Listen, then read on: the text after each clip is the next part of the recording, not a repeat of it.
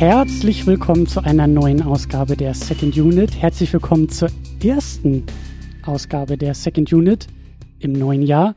Und herzlich willkommen zur ersten Ausgabe mit Cedric. Hallo Cedric. Hallo Christian. Einen wunderschönen guten Tag. Äh, sagt man das eigentlich noch? Frohes Neues? Ist es zu spät? Äh, ich wünsche das eigentlich immer noch jedem, der mir irgendwie vor die Füße läuft. Ist ja erst, was haben wir denn heute? Den, wann, dürfen wir es überhaupt sagen? Wann Ja, wir das klar. auf? Ja, klar. Der vierte ist, glaube ich, oder? Der, der vierte Januar, stimmt, ja. Also, Sagen, sagen, Ja, sagen wir genau. einfach in der ersten, der in der ersten Januarwoche ist das, glaube ich, noch okay. Also sagen wir frohes Neues und wir sagen äh, frohen Indiana Jones oder so. Hm, Ich weiß nicht, wie man das, vielleicht sagt man das in irgendeinem Teil der Welt. Ich würde mir das wünschen. Äh, Indiana Jones sollte zumindest in keinem kulturellen Kontext fehlen.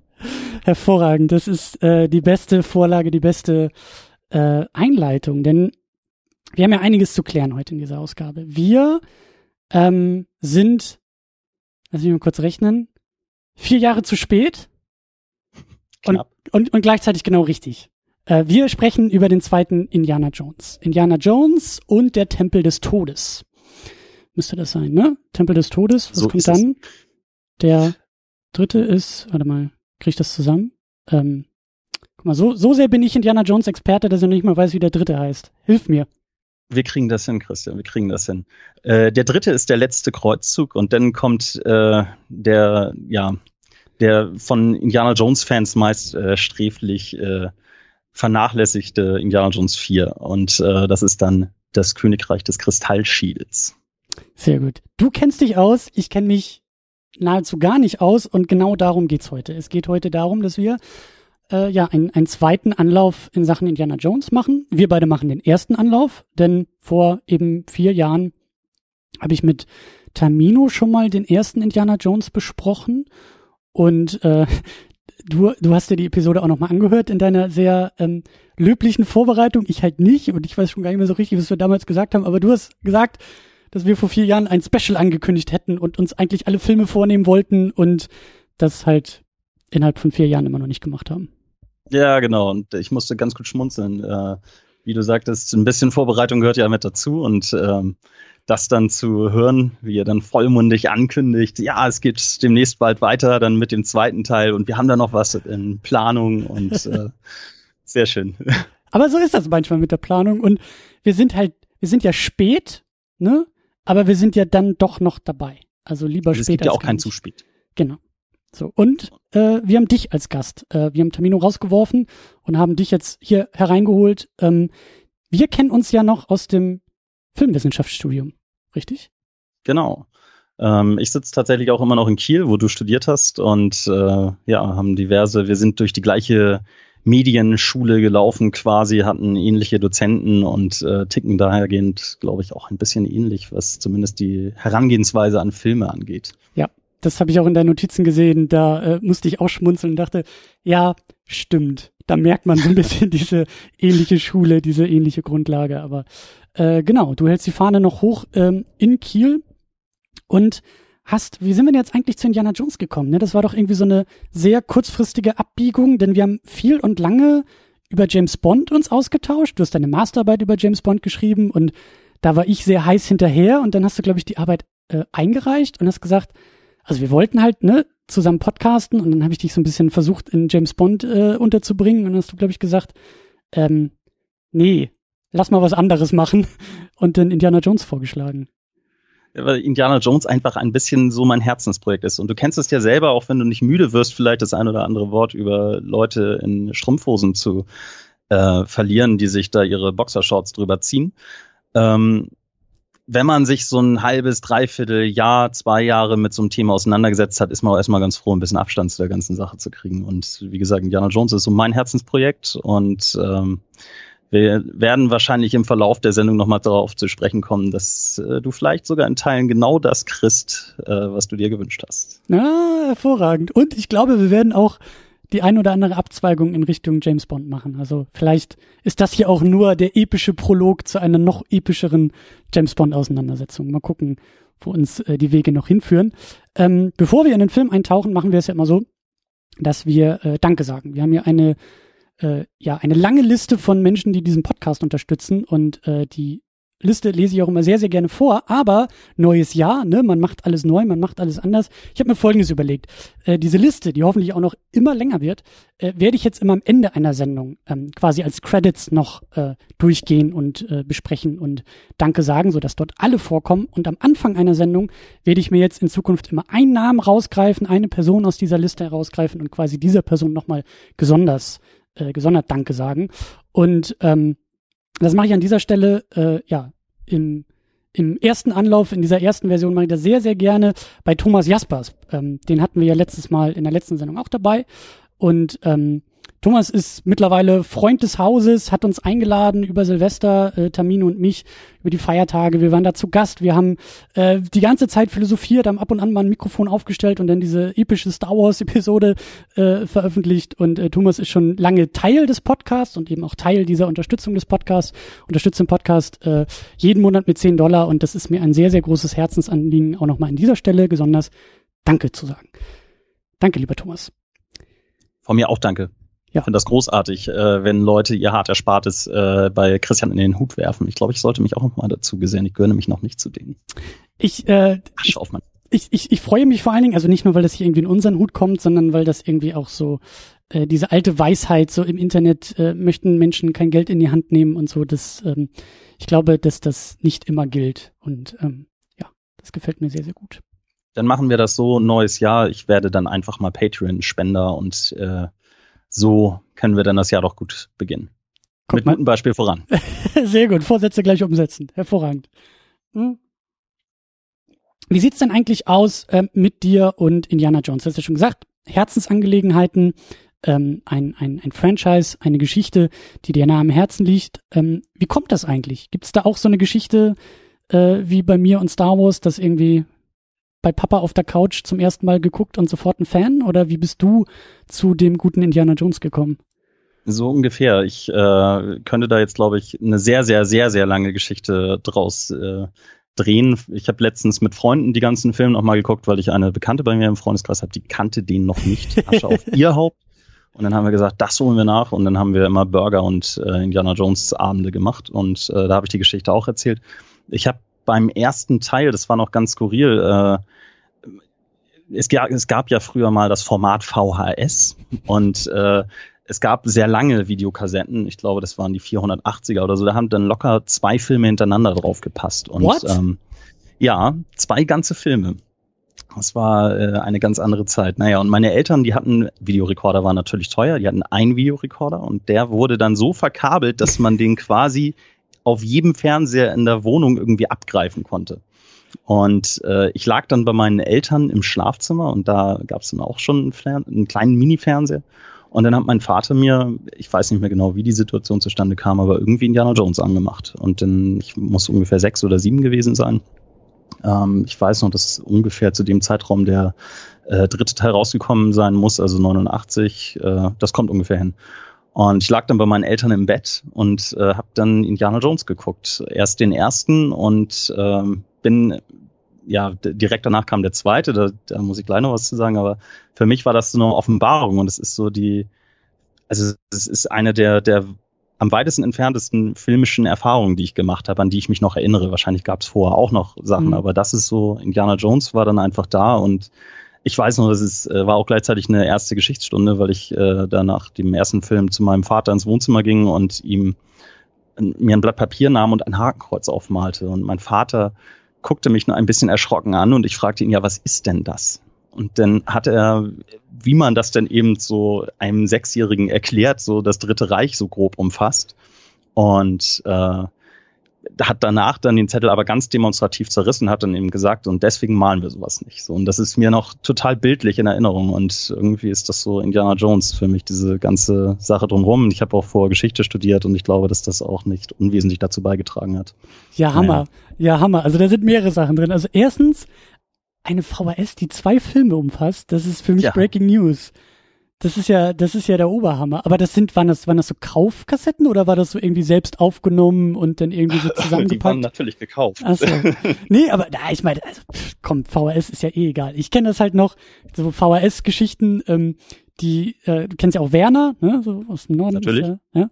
Und wir hatten da zum Beispiel, ich glaube, das hat mein Onkel damals gemacht, der hat, ich weiß nicht, ob er es aus dem Fernseher irgendwie aufgenommen hatte oder ob das irgendwie von einer anderen VHS überspielt war. Aber wir hatten halt eine Version des ersten Films nur mit den Zeichentrick-Segmenten. Äh, also ich habe jahrelang diesen Film quasi geguckt und wusste gar nicht, dass es da so eine Rahmengeschichte irgendwie gibt.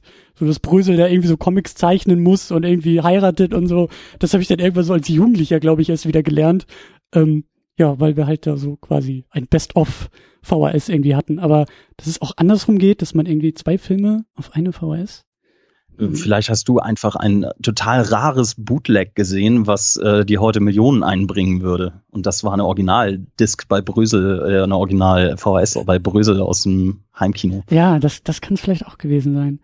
Aber und dann habt ihr dann habt ihr ein Setup gehabt, also ein VHS-Rekorder, der alle Fernseher im Haus bespielen konnte. Wie geil ist das denn, bitteschön? Also lief das dann gleichzeitig auf allen Fernsehern oder weißt du das noch? Äh, das lief dann gleichzeitig. Das war einfach nur ein Antennenkabel, was dann durch die ganze Wohnung führte. Bei meinen Eltern im Wohnzimmer war quasi die, äh, die Hauptstation und von da aus ging das dann ab. Und ähm, es, ist, du klingt, also es klingt jetzt im Nachhinein sehr schön romantisch verklärt, aber das war gar nicht so schön, wenn man als kleiner Steppke dann irgendwie bei den Eltern irgendwie reinkam und jedes Mal irgendwie Play oder Stopp drücken musste und die dann fragten, hast du schon wieder was geguckt? Ja, okay, also man ja. war, das war die Kontrollfunktion gleich auch noch mit eingebaut. Ja, pädagogisch ist das natürlich der Oberhammer, ne? So und dann Total. geil. Ja, cool. Und dann natürlich so, wie du sagst, diese diese erste Geschichtsstunde und irgendwie so Indiana Jones als filmischen fast schon Nullpunkt irgendwie zu setzen, das erklärt auch einiges. So. Und, und seitdem dann immer mal wieder ähm, aufgeholt oder wartest du immer nur auf Leute, die die Filme noch nicht kennen und dann springst du aus der Hecke und sagst, haha! Ich, ich arbeite daran, dass es weniger werden, ähm, die den Wirklich? Film nicht kennen, aber ich äh, versuche es tatsächlich, sie in regelmäßigen Abständen mal zu gucken. Also so gibt's dann den einen oder anderen Sonntag, wo man sagt, auch gestern war es vielleicht ein bisschen doll, ähm, dass man dann sagt, Mensch, heute ist ein richtig guter Indiana Jones Tag mit Nostalgie pur, sich wieder aus der Post-Alkohol-Depression rauszuholen mit quasi Endorphin auf äh, ja mittlerweile Disc. Das ist schon ganz schön.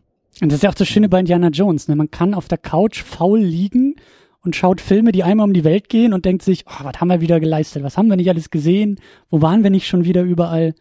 Das ist schön. Ja, befriedigend, definitiv. Ja. Äh, ich bin da ja, um quasi an die Episode von vor vier Jahren anzuknüpfen, in Sachen Indiana Jones sehr unbedarft. Ähm, weil ich habe das halt nicht. Also ich habe nicht diese Kindheits- oder Jugenderinnerung irgendwie an Indiana Jones. Ähm, ich meine auch, dass ich den echt damals für den Podcast auch erst geguckt habe, den ersten. Ne? Ich glaube, den zweiten habe ich dann auch noch mal danach so für mich geschaut und weiter bin ich auch noch nicht gekommen. Also ja, das ist kein Disrespect an Indiana Jones, aber ähm, ja, ich, ich komme da aus einer ganz anderen Perspektive so. Ne? Ähm, mir Ja. fehlt da jetzt so diese Nostalgie. Das ist, ja, und das Problem ist auch, äh, wir als Filmwissenschaftler kennen das, es gibt immer jemanden, der dir sagt, oh, du kennst den und den Film nicht. Der, Ja. der Stapel mit Filmen, die man gucken sollte, wird erfahrungsgemäß größer statt kleiner. Und äh, Ja. so das ganz unter uns, äh, Gruß an unseren ehemaligen Dozenten Eckhard Papst, wenn der wüsste, dass ich Psycho bis heute nicht gesehen habe, würde er mich wahrscheinlich äh, nachträglich meines Masters ent, äh, ja, entwaffnen oder so nach dem Motto. Auch ich, ich gehe da auch immer gerne so und offensiv so mit Lücken um. Ich meine, Pulp Fiction habe ich irgendwie auch damals erst für den Podcast nachgeholt und ähm, ja, also da ganz machen wir hier machen wir das ganz entspannt. Hier muss sich niemand schämen für die Filme, die er nicht kennt. Du hast quasi den Podcast ins Leben gerufen, damit du endlich mal einen Grund hast, alle Filme nachzuholen. Ähm, ein bisschen ja. Also das war tatsächlich auch damals, jetzt erzählt Papa von vom Krieg, aber ähm, als der Podcast gestartet ist, stand das auch auf meiner Jahresvorsatzliste. Da habe ich das, da habe ich glaube ich noch nicht, nee, da habe ich noch nicht Filmwissenschaft studiert, aber da habe ich mir den Vorsatz genommen, ich muss mal mehr Filme gucken. Und wenn man jede Woche einfach mal darüber reden muss, dann muss man vorher auch einen Film gucken. Also schon mal mindestens irgendwie 50 Filme das Jahr irgendwie mehr geguckt. Und äh, das war tatsächlich so ein bisschen der Spirit, um, um auch diesen Podcast zu machen. Hausaufgaben.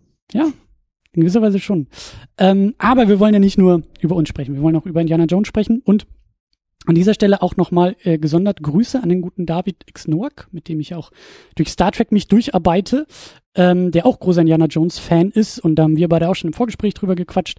Den wollen wir auch noch im, im dritten Teil, den es dann nicht in vier Jahren geben wird, sondern hoffentlich dann früher. Aber auf jeden Fall holen Bist wir du den David. sicher, dass du was versprechen willst, was du vielleicht nicht halten kannst? Wobei es auch sehr, sehr witzig wäre, wenn Indiana Jones so eine Reihe wird hier im Podcast, die irgendwie so 20 Jahre Podcast machen, um irgendwie mal alle Filme zu besprechen. Aber also ich, also ja, also nee, aber ich will das früher, sagen wir es mal so. Ich lege meine Hand nicht ins Feuer dafür, aber ich, ich gehe sehr nah ans Feuer heran, sagen wir es mal so. Und ähm, genau, was ich sagen wollte ist, ne, David, ähm, schöne Grüße und dann holen wir ihn dazu und dann ähm, wird's noch größer. Und dann lasse ich mir von zwei Leuten erklären, warum auch der dritte Indiana Jones, glaube ich, der beste sein soll. Oder ist.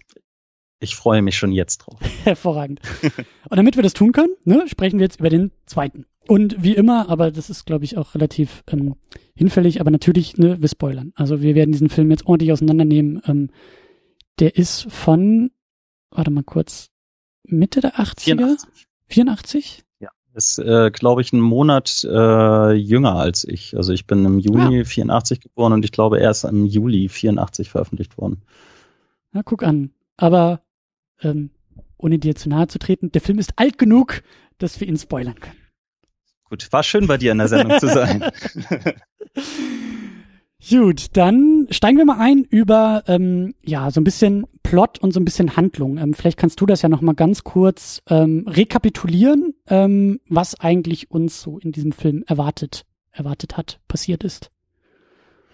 Ich versuche das mal. Ich habe ja viele Podcasts von euch gehört und bin immer noch begeistert äh, über jegliche Zusammenfassung, die Tamino hingekriegt hat. Da komme ich da komme ich nicht ran, aber ähm, ja, wir sind äh, direkt nach dem ersten Indiana Jones, so möge man denken. Nein, es handelt sich bei Indiana Jones äh, 2 um ein Prequel.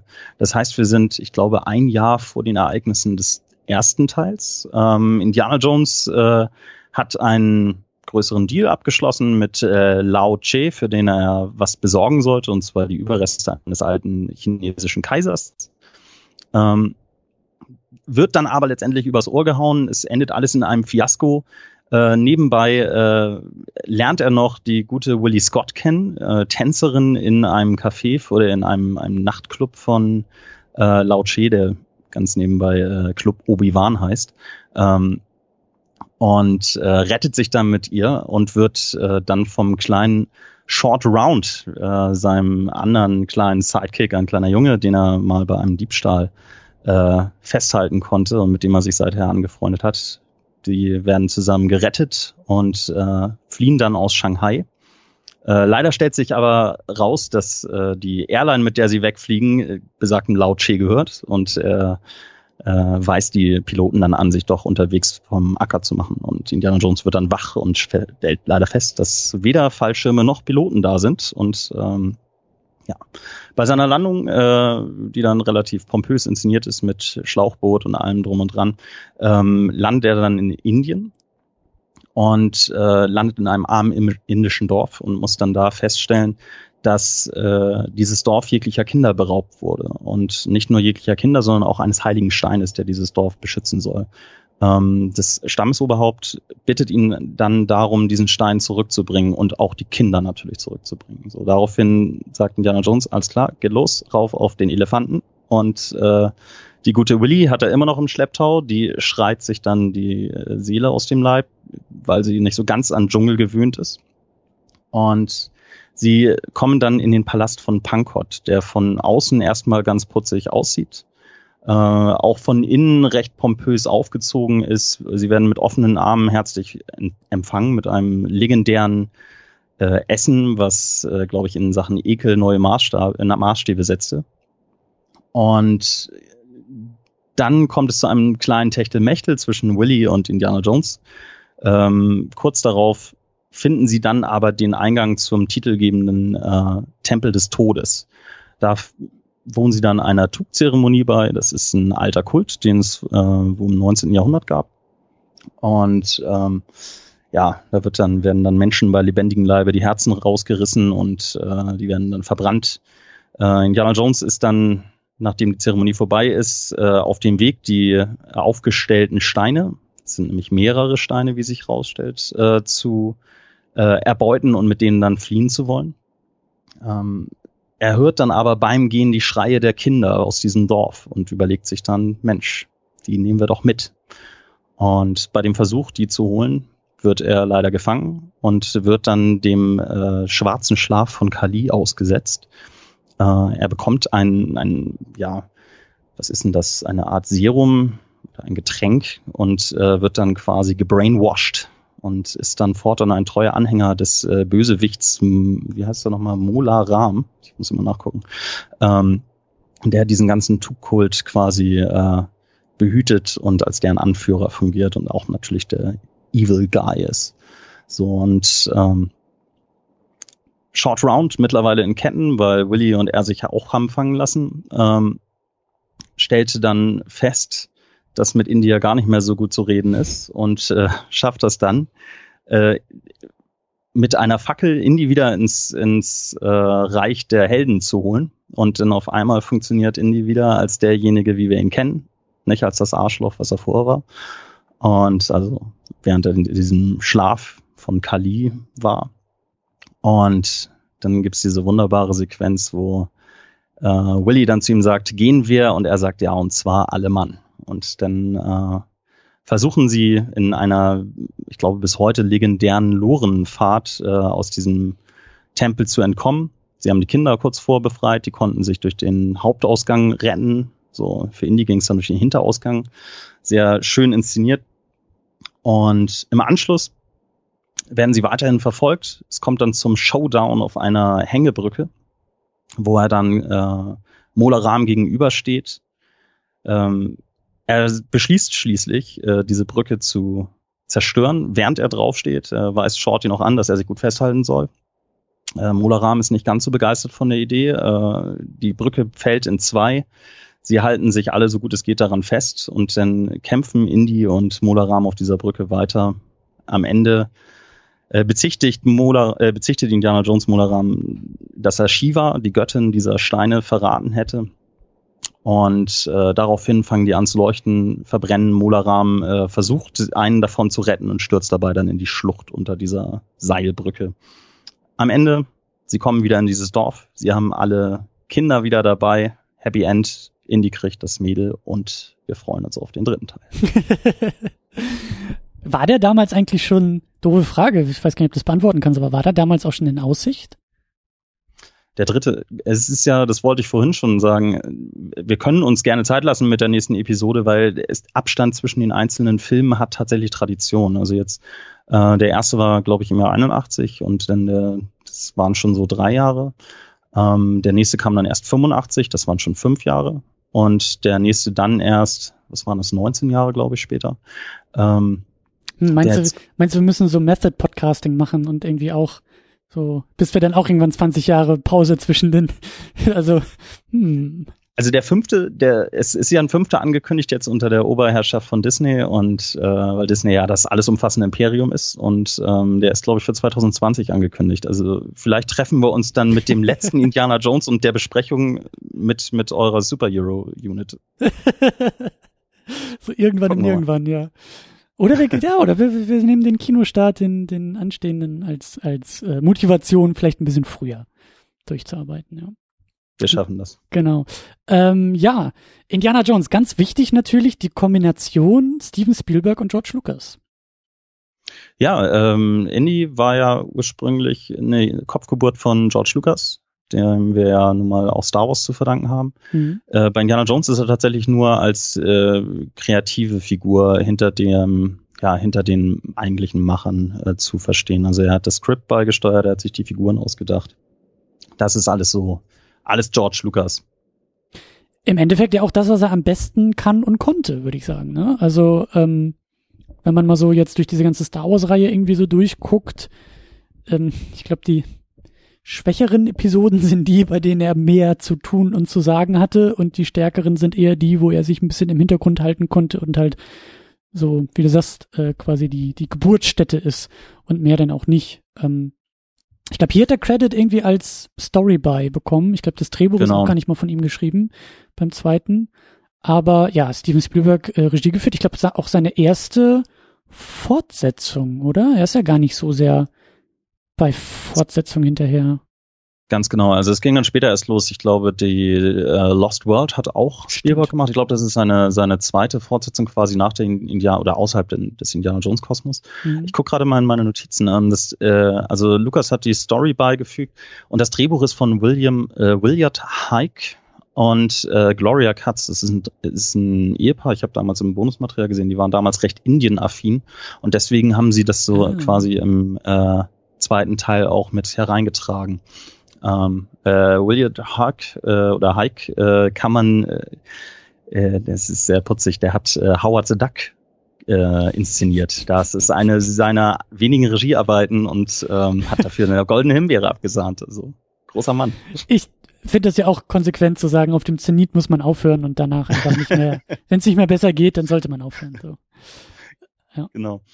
Ja, und, nee, haben, und äh, ähm, von, der, äh, von der Fortsetzung her merkt man das schon, Indiana Jones, dieser Teil wird um einiges düsterer. Mhm. Ähm, das hatten wir auch schon beim Imperium schlägt zurück von Star Wars, äh, von Star Wars, von George Lucas auch, ähm, dass er einfach, also was man dem, dem guten Herrn auf jeden Fall nicht vorwerfen kann, ist mangelnde Kreativität bei Fortsetzungen. Also auch die, die, dieser Mut, Episode 1 bis 3 kommen ja nicht sonderlich gut weg. Ähm, aber dieser Mut, in eine ganz andere Richtung zu gehen, das haben wenige äh, Produzenten oder Drehbuchautoren, weil die meisten doch eher sich lieber in der guten alten Formel höher, besser weiter verlieren. Und mhm. äh, Lukas, finde ich, hat da ein ganz gutes Gespür für einfach zu sagen, okay, wir nehmen das, was das Publikum will und machen das einfach nicht. Und machen was ganz anderes. So, mhm. ob denen das dann gefällt, das ist ihm, das ist ihm dann egal, aber also ich, wie gesagt, als ich glaube, dass tatsächlich der zweite Teil von Indiana Jones äh, nicht unbedingt der allerbeste Film geworden ist, aber auf jeden Fall wichtig für die ganze Reihe. Mhm. Da werden wir am Ende auch noch ein bisschen äh, drauf zu sprechen kommen, auf diese ganze Einordnung und auch irgendwie Ausblick der gesamten Reihe. Aber stimmt, das ist auf jeden Fall eine gute Beobachtung. Ähm, gibt ja dann auch oft so diese Fortsetzungen, die noch nicht mehr irgendwie, ja gut, die auch irgendwie höher, schneller weitergehen, aber die irgendwie das, den ersten Film quasi nochmal verfilmen. So, so Ghostbusters fällt mir da irgendwie ein, so irgendwie auch im zweiten Teil, dann halt die Freiheitsstatue irgendwie so und du hast irgendwie die gleichen Beats und die gleichen Momente und, und ganz schlimm ist es ja, wenn dann irgendwie das Erreichte des ersten Teils zurückgeschraubt wird, um dann nochmal den gleichen Film irgendwie zu machen. So. Ja. ja. Wobei ich, glaube ich, so. einer der wenigen bin, die äh, Ghostbusters 2 sehr, sehr lieben. Aber ich muss mir auch schon immer geduckt durch die Straßen gehen, sollte ich das irgendwie mal laut äußern. Oh Gott, können wir das rausschneiden? Nein, hier wird überhaupt nicht drauf. Vor allen Dingen, das wäre ja perfekt, dass du dann irgendwie nochmal vorbeikommst und Ghostbusters 2 verpodcastest. Aber ähm, ja. Jetzt erstmal Indiana Jones. Genau, jetzt langsam, ne? Wir müssen nicht die nächsten 20 Jahre schon irgendwie äh, voll machen. genau, und äh, bei diesen ganzen äh, Produktionscredits ist natürlich auch Kathleen Kennedy zu nennen, die eben jetzt, wie du gesagt hast, äh, ein Teil dieses Disney-Imperiums ist und als Chefin von Lucasfilm äh, dort arbeitet und eben Star Wars überwacht und alles, was jetzt mit Indiana Jones noch auf uns zukommt. Ähm, ja. Es gibt mir tatsächlich ein bisschen Hoffnung für den fünften Teil. Äh, ich glaube, also wenig ich Fan von Disney in ihrer Machart bin, weil die Filme dann doch am Ende ein bisschen sehr einheitsbreich werden. Mhm. Äh, so sehr bin ich davon überzeugt, dass die ein Ohr darauf haben zu hören, was die Konsumenten oder der Kinozuschauer haben will. Das wird dann wahrscheinlich auch bei dem Teil bei dem fünften Teil der Fall sein. Also ich glaube, dass das Franchise eigentlich in einem ganz guten, ganz guten Händchen ist und dass die Dame damals schon mitproduziert hat und es dann äh, am Ende quasi zur Chefin dieser ganzen Sache bringt, das hätte, glaube ich, auch niemand gedacht. Ja. Und dann haben wir natürlich eine Reihe von, naja, gar nicht mal so lang die Reihe, aber an erster Stelle natürlich Harrison Ford als Indiana Jones, der hier wieder zurückkehrt und ähm, die 80er waren, glaube ich, sehr gut zu ihm, oder? Das würde ich auch sagen. Also der Mann, ich habe mir das hier so ein bisschen rausgeschrieben, also es ist schon beachtlich. Also gerade das waren so seine fünf, sechs, sieben Jahre, die es ihm, die echt was gebracht haben. Also 1980 das Imperium schlägt zurück, 81 der äh, Jäger des verlorenen Schatzes, 82 Blade Runner, 83 die Rückkehr der Jedi-Ritter, 84 Indiana Jones. Also kann man mal machen. Der Mensch ist ge fleischgewordene Popkultur. Auf jeden Fall, auf jeden Fall. Und ähm, Gibt es da eigentlich auch was dann zu dem fünften? Also gibt es da schon irgendwelche Ankündigungen oder Gerüchte, ob er dann irgendwie wieder zurückkommt? Weil, also er ist ja sehr glücklich, dass er eben nicht mehr Teil von Star Wars sein muss und darf und hat sich da ja auch rausschreiben lassen. Das wäre auch nochmal heiß zu gucken. Also ich glaube, dass äh, Harrison Ford ein bisschen neben dem kleinen Obolus, den er wahrscheinlich einstreicht, dafür ganz so ein bisschen die die Liebe dazu entdeckt hat, äh, sich von alten Franchises irgendwie in irgendeiner Form zu verabschieden. Also Star Wars, denke ich, das hat ihm schon Spaß gemacht, sich da rausschreiben zu lassen, aber eben auch so in in einer Art Würde verabschieden zu können. Mhm. Das gleiche Blade Runner hat er jetzt ja auch nochmal mitgenommen. Und ich denke, bei Indiana Jones wird es ähnlich sein. Also er ist bestätigt als Schauspieler. Ähm, die haben gesagt, auf jeden Fall machen sie noch einen fünften. Ich gehe davon aus, dass sie in zehn Jahren das Ganze rebooten oder so. Äh, mhm. Äh, oder äh, soft oder hard, je nachdem. Und äh, er wird ihn aber nochmal spielen. Deswegen äh, hoffe ich auch, dass er so lange durchhält. Der gute Herr ist ja auch nicht mehr der Jüngste. Ja. Aber, ne, wie gesagt, also hier ist er ja wirklich on top of his game. Also ja. Aber da werden wir am Ende auch noch ein bisschen intensiver einsteigen. Was Harrison Ford ausmacht, wie irgendwie auch die Figur Indiana Jones funktioniert, das klammern wir auch erstmal noch ein bisschen aus. Wir haben noch Kate Capshaw als Willie Scott dabei, ähm, die sehr, ähm, ich weiß nicht, wie man das jetzt positiv ausdrücken soll, ähm, sehr emotional vielleicht bei der Sache ist oder vielleicht auch sehr hysterisch. Ähm, Sehr schöne Umschreibung. Ja, ähm, auch eine interessante Rolle und irgendwie so die Scream Queen hier in Indiana Jones. Ähm, ja, über die will ich, will ich gleich auch noch ein bisschen mehr sprechen. Äh, wir haben Jonathan K. Kwan als Short Round in die Sidekick. Ähm, auch interessant, dass er, war das im ersten Teil eigentlich auch so, dass er so ein, so ein Sidekick oder überhaupt irgendwie so ein, so ein, also so ein, nicht Gegenspieler, so ein Mitspieler irgendwie hat, so, mit dem er sich irgendwie so One-Liner zuwerfen kann. Das war ja hier schon sehr deutlich. Also ich würde sagen, da kommt im ersten Teil am ehesten John Rice Davis mit Salah dem Ganzen nahe, mit dem er ja auch so ein bisschen hin und her kabbelt. Äh, aber es ist noch nicht so ausgeprägt wie jetzt in diesem, äh, diesem Film. Also da ist es schon recht doll. Vor allem, weil er eben auch neben diesem Love Interest mit Willie Scott, äh, die ja eigentlich auch als eine Art Sidekick fungiert. Also er hat ja zwei an, an seiner Seite, die ja unterschiedlich gar nicht sein könnten. Ne? Ja. Genau. Ist das, ist das ja, guck mal, wenn du den als Kind geguckt hast, also wie, wie, wie gehst du, wie gehst du mit ihm, wie gehst du mit Short Round eigentlich so um? Ist das, stört dich das oder nimmst du das irgendwie mit? Also, ich war da manchmal auch noch so ein bisschen unentschlossen, wie mir das jetzt gefällt, dass Indy halt so ein Kind als Sidekick hat, der dann immer so diese sehr, ja, überraschte Funktion irgendwie hat und fast schon so diese Publikumsperspektive von, oh, wow, guck mal, Indiana Jones und krass und ich weiß nicht. Ja, ich, ich weiß nicht, Shorty hat für mich nie wirklich funktioniert. Also ich war als Kind, äh, ich bin nicht nächsten Tag irgendwie äh, in, äh, in T-Shirt-Laden gegangen und habe nach dem ersten Short Round Shirt gefragt. So, mhm. es, es, sollte dann Indiana Jones sein und so in dieser Form, wie wie Shorty zu zu Indie aufblickt, so habe ich das auch getan und so wie du das eben sagtest, er ist eher, glaube ich, ein bisschen auch das Vehikel für den Zuschauer, dass er dass man ein bisschen durch seine Augen auch diesen, diesen, diesen Glanz, den diese Figur irgendwie doch versprüht, ähm, ja, mitbekommt. Also er freut sich stellvertretend für das Publikum auf jeden Fall, ähm, dass er an der Seite Indiana Jones dieses Abenteuer erleben darf. Mhm. Und dann haben wir noch äh, drei weitere Rollen. Wir haben Mola Ram, gespielt von Amrish Puri. Ähm, das war noch mal der, das war dieser ja, dieser, dieser okkulte Anführer, ne? Ganz genau. Ich habe jahrelang gedacht, dass das äh, Teles Savalas wäre, ähm, äh, der, der Kojak gemacht hat. Also ich musste das dann irgendwann mal, als das Internet dann äh, Jahrzehnte später erfunden wurde, äh, konnte ich das dann mal in Erfahrung bringen. Das war wahrscheinlich das Erste, was du gemacht hast. IMDb irgendwie ja, aufgerufen, genau. als es noch so eine E-Mail-Datenbank äh, war und dann hast du da irgendwie die Informationen zu dem Film rausgezogen, ja. Alter Vista angeschmissen. ja, Lycos gefragt.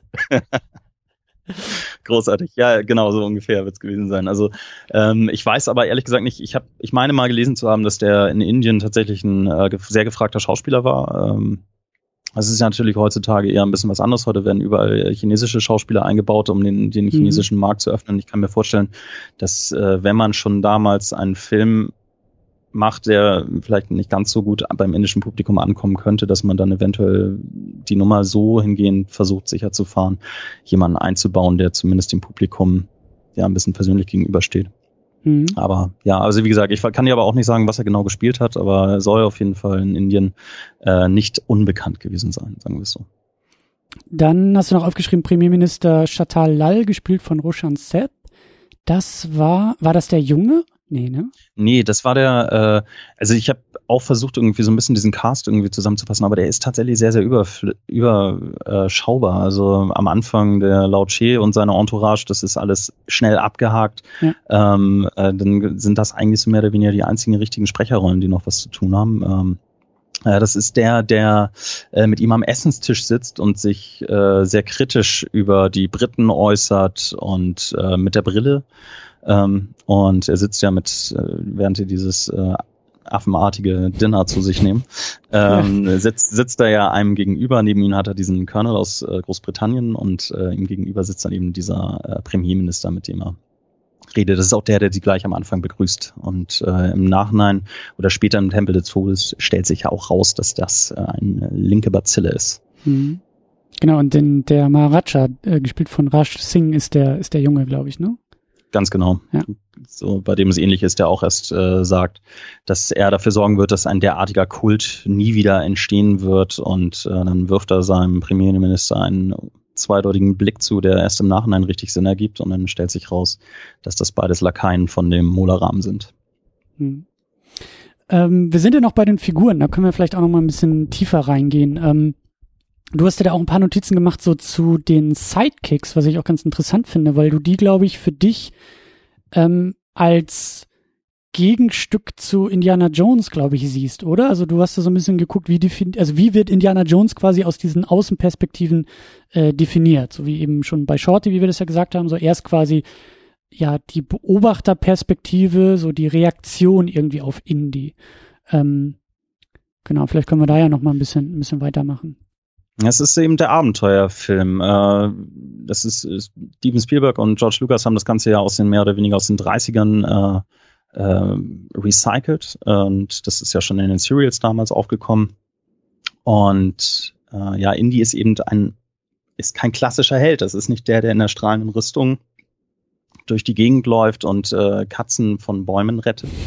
äh, das Wir ist, sowas, also. ich weiß auch nicht. Ähm, er ist eben ein Anti-Held, dem gelingt nicht immer alles. Der fällt auch mal auf die Schnauze. Er hat äh, eine Ambivalenz. Äh, er verfolgt meist irgendwie doch eher ein eigenes Ziel, als sich komplett ähm, ja in, in die ja, in, in, in den Namen der Gesellschaft zu stellen. Und äh, das macht ihn eigentlich so sympathisch. Und diese Sidekicks, die er hat, mit denen kann er sich austauschen, kann seine eigene Moral hinterfragen. Ähm, also die, wie Shorty eben, Shorty ist quasi eine junge Version von Indiana Jones oder er ist das, ähm, also mhm. Shorty möchte gerne sein wie Indiana Jones und äh, das auf eine kindlich naive, sehr schöne Art. Und dadurch, dass nun mal India im Laufe des Films auch ja ein bisschen vom Weg abkommt, ist, ist Shorty der, der ihn quasi wieder in die Spur bringt. Deswegen würde ich jetzt mal behaupten, dieser, diese Figur, dieser Held, dieser Anti-Held, wie, wie Indy einer ist, der eben schmutzig daherkommt und eben, ja, eher selbstkritisch, eher eigensinnig und vielleicht auch moralisch fragwürdig fungiert, ähm, dass der ohne seine Sidekicks gar nicht funktionieren kann. Also der braucht Shorty und ja, genauso braucht er auch Willie Scott, die, also Indiana Jones, ich hatte das in einem ganz schönen Aufsatz gelesen, äh, oder den Aufsatz war es gar nicht, ich habe es äh, aus dem YouTube-Video von, äh, ich habe das in den Vorbesprechungen ja schon mal gesagt, von ähm, äh, mhm. Marco Risch, großartig Nerdkultur, unbedingt mal nachgucken. Ähm, dass er das so schön sagte, dass diese, also dass, dass der Held ja normalerweise moralisch überlegen ist und auch Indiana Jones hat eben eine, eine Lösung für jede, jedes Problem parat. So, und jetzt kriegt er ein Problem vor die Nase gesetzt, mit dem er nicht so ganz umgehen kann. Und das ist zunächst tatsächlich Willy, die schreit, die kreischt, ähm, mit der er erstmal ja, arbeiten muss. Das bringt ihm eine ganz neue Herausforderung. Und ich denke, dass, dass er damit nicht gerechnet hat, wie das irgendwie passieren kann. So, und ich glaube, dass eben deswegen auch Willy wichtig ist, genauso wie Shorty wichtig ist, dass diese beiden Sidekicks ihn quasi in der Spur halten. Ja, auf jeden Fall. Und Willy ist, ist finde ich, auch ähm, durchaus problematisch. Ähm, also erstmal so das, das, das, was ich quasi als, als positiven Aspekt äh, in ihr sehe, wie sie Indiana Jones irgendwie ausmacht, ist, dass sie ihm halt Kontra gibt. Also, dass sie ja erstmal ähm, vielleicht auch dadurch das Gegenstück so ein bisschen zu Shorty ist. Shorty ist fasziniert und, und ähm, hat so diese großen Augen gegenüber Indiana Jones, so aus der kindlichen Perspektive, wie du sagst, so, ah, er himmelt ihn so ein bisschen an, so könnte ich irgendwie auch mal sein, so möchte ich vielleicht auch sein. Und dann ist, ist Willy so ein bisschen das Gegenstück, die halt irgendwie auch sagt, so, nee, die erstmal, also die auch diese ganze Abenteuergeschichte irgendwie gar nicht mitmachen will und da eher so reingedrängt wird und es ist natürlich schon ein bisschen schwierig und problematisch, dass sie halt immer nur so irgendwie das hysterische Blondchen ist, was da irgendwie durch den Dschungel schreit, weil sie irgendwie auf Spinnen tritt. Aber die Grundidee auch in diesen, in diesen Liebesszenen, die sich dann ja oft irgendwie entfalten, dass sie ihm erstmal Kontra gibt und vielleicht auch gar nicht verführt werden will. Äh, und auch gar nicht so sehr irgendwie Bock auf Indiana Jones hat. Das finde ich erstmal ganz gut. Ein ähm, bisschen schade, ein bisschen doof, dass es halt dann dass Indiana Jones dann doch noch irgendwie so zum Ziel kommt. Weißt du, was ich meine? Dass er sie dann doch noch irgendwie so ein bisschen rumkriegt und irgendwie auch ähm, vielleicht auch ein bisschen, ja, also in der, im Jahr 2018 mittlerweile halt dann doch etwas fragwürdig, weil Nein heißt nun mal Nein und bei Indiana Jones halt nicht. Ähm, das sind vielleicht so ein paar Tropes, die, naja, vielleicht noch ein bisschen in den 80ern verhaftet sind und heute einfach also mir haben sie, mir, ich habe mich da manchmal ein bisschen unwohl gefühlt im Sessel, so, ich mir dachte, oh, das, das, mm, okay. Aber äh, ja, also dass er dann, ich meine, das macht ihn ja auch irgendwie aus, ne? Da müssen wir am Ende ja auch noch ein bisschen drüber sprechen. Indiana Jones ist halt auch Frauenheld, ist halt auch, ähm, wollen wir auch noch so ein bisschen aufmachen, vielleicht Parallelen zu James Bond. James Bond ist natürlich auch so einer, der ein Nein von Frauen vielleicht nicht ganz so gut akzeptiert. Ähm, und das macht es ein bisschen schwierig. Also wie gesagt, auf der einen Seite mag ich eigentlich das, was sie versucht haben mit Willy.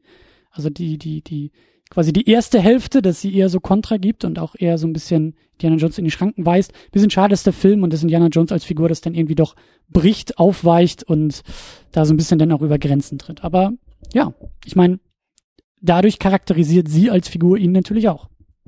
Ja, ganz genau. Also es geht, also da gebe ich dir definitiv recht. Also es ist, sie, sie setzt sich sehr zur Wehr und dass das dann auf einmal mit dem Apfel so einfach geht, äh, ist äh, ja, es wird leider doch ein bisschen herbeigeschrieben. Ähm, aber da kommen wir später ja auch nochmal zu. Der, der Film hat ein extrem hohes Tempo und ja. äh, dadurch hast du natürlich auch, du musst deine Charaktere, es gibt bestimmt bessere Möglichkeiten, das zu machen.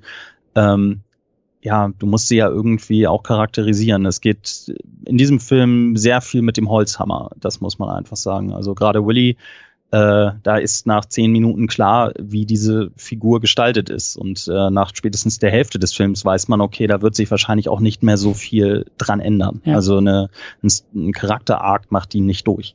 Ja. Ähm, die ist einfach von vornherein genau so, wie sie sein sollte. Und äh, deswegen auch, ob Kathleen Kennedy zum Beispiel jetzt nochmal so eine Figur durchwinken würde, sei mal dahingestellt.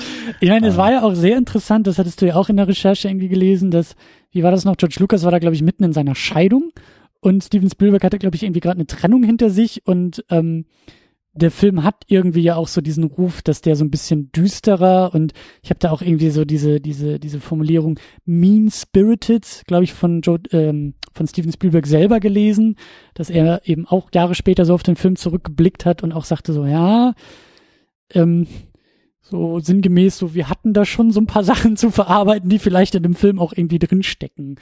Ähm, ja und damit damit werden diese Filme auch wieder persönlich, ne? Also ja genau.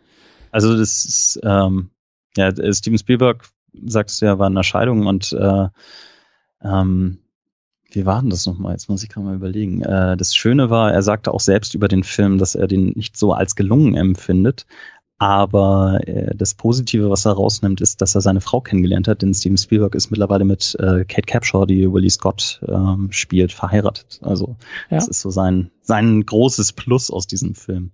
Aber ja, es ist einfach sehr düster geworden. Das ist mittlerweile allen Beteiligten so in der Retroperspektive definitiv ähm, ja bewusst. Ähm, er hat ja auch, also wenn man das so, das hatte ich ähm, das ist ganz schön. Also Indiana Jones hat ja so ein bisschen so eine, so eine Patenschaft für jeden oder jeder Film, der so ein bisschen drüber steht. So der erste ist ein bisschen Abenteuer, also ist Abenteuerfilm und hat eben diese Serials aus den 30ern äh, als Vorlage.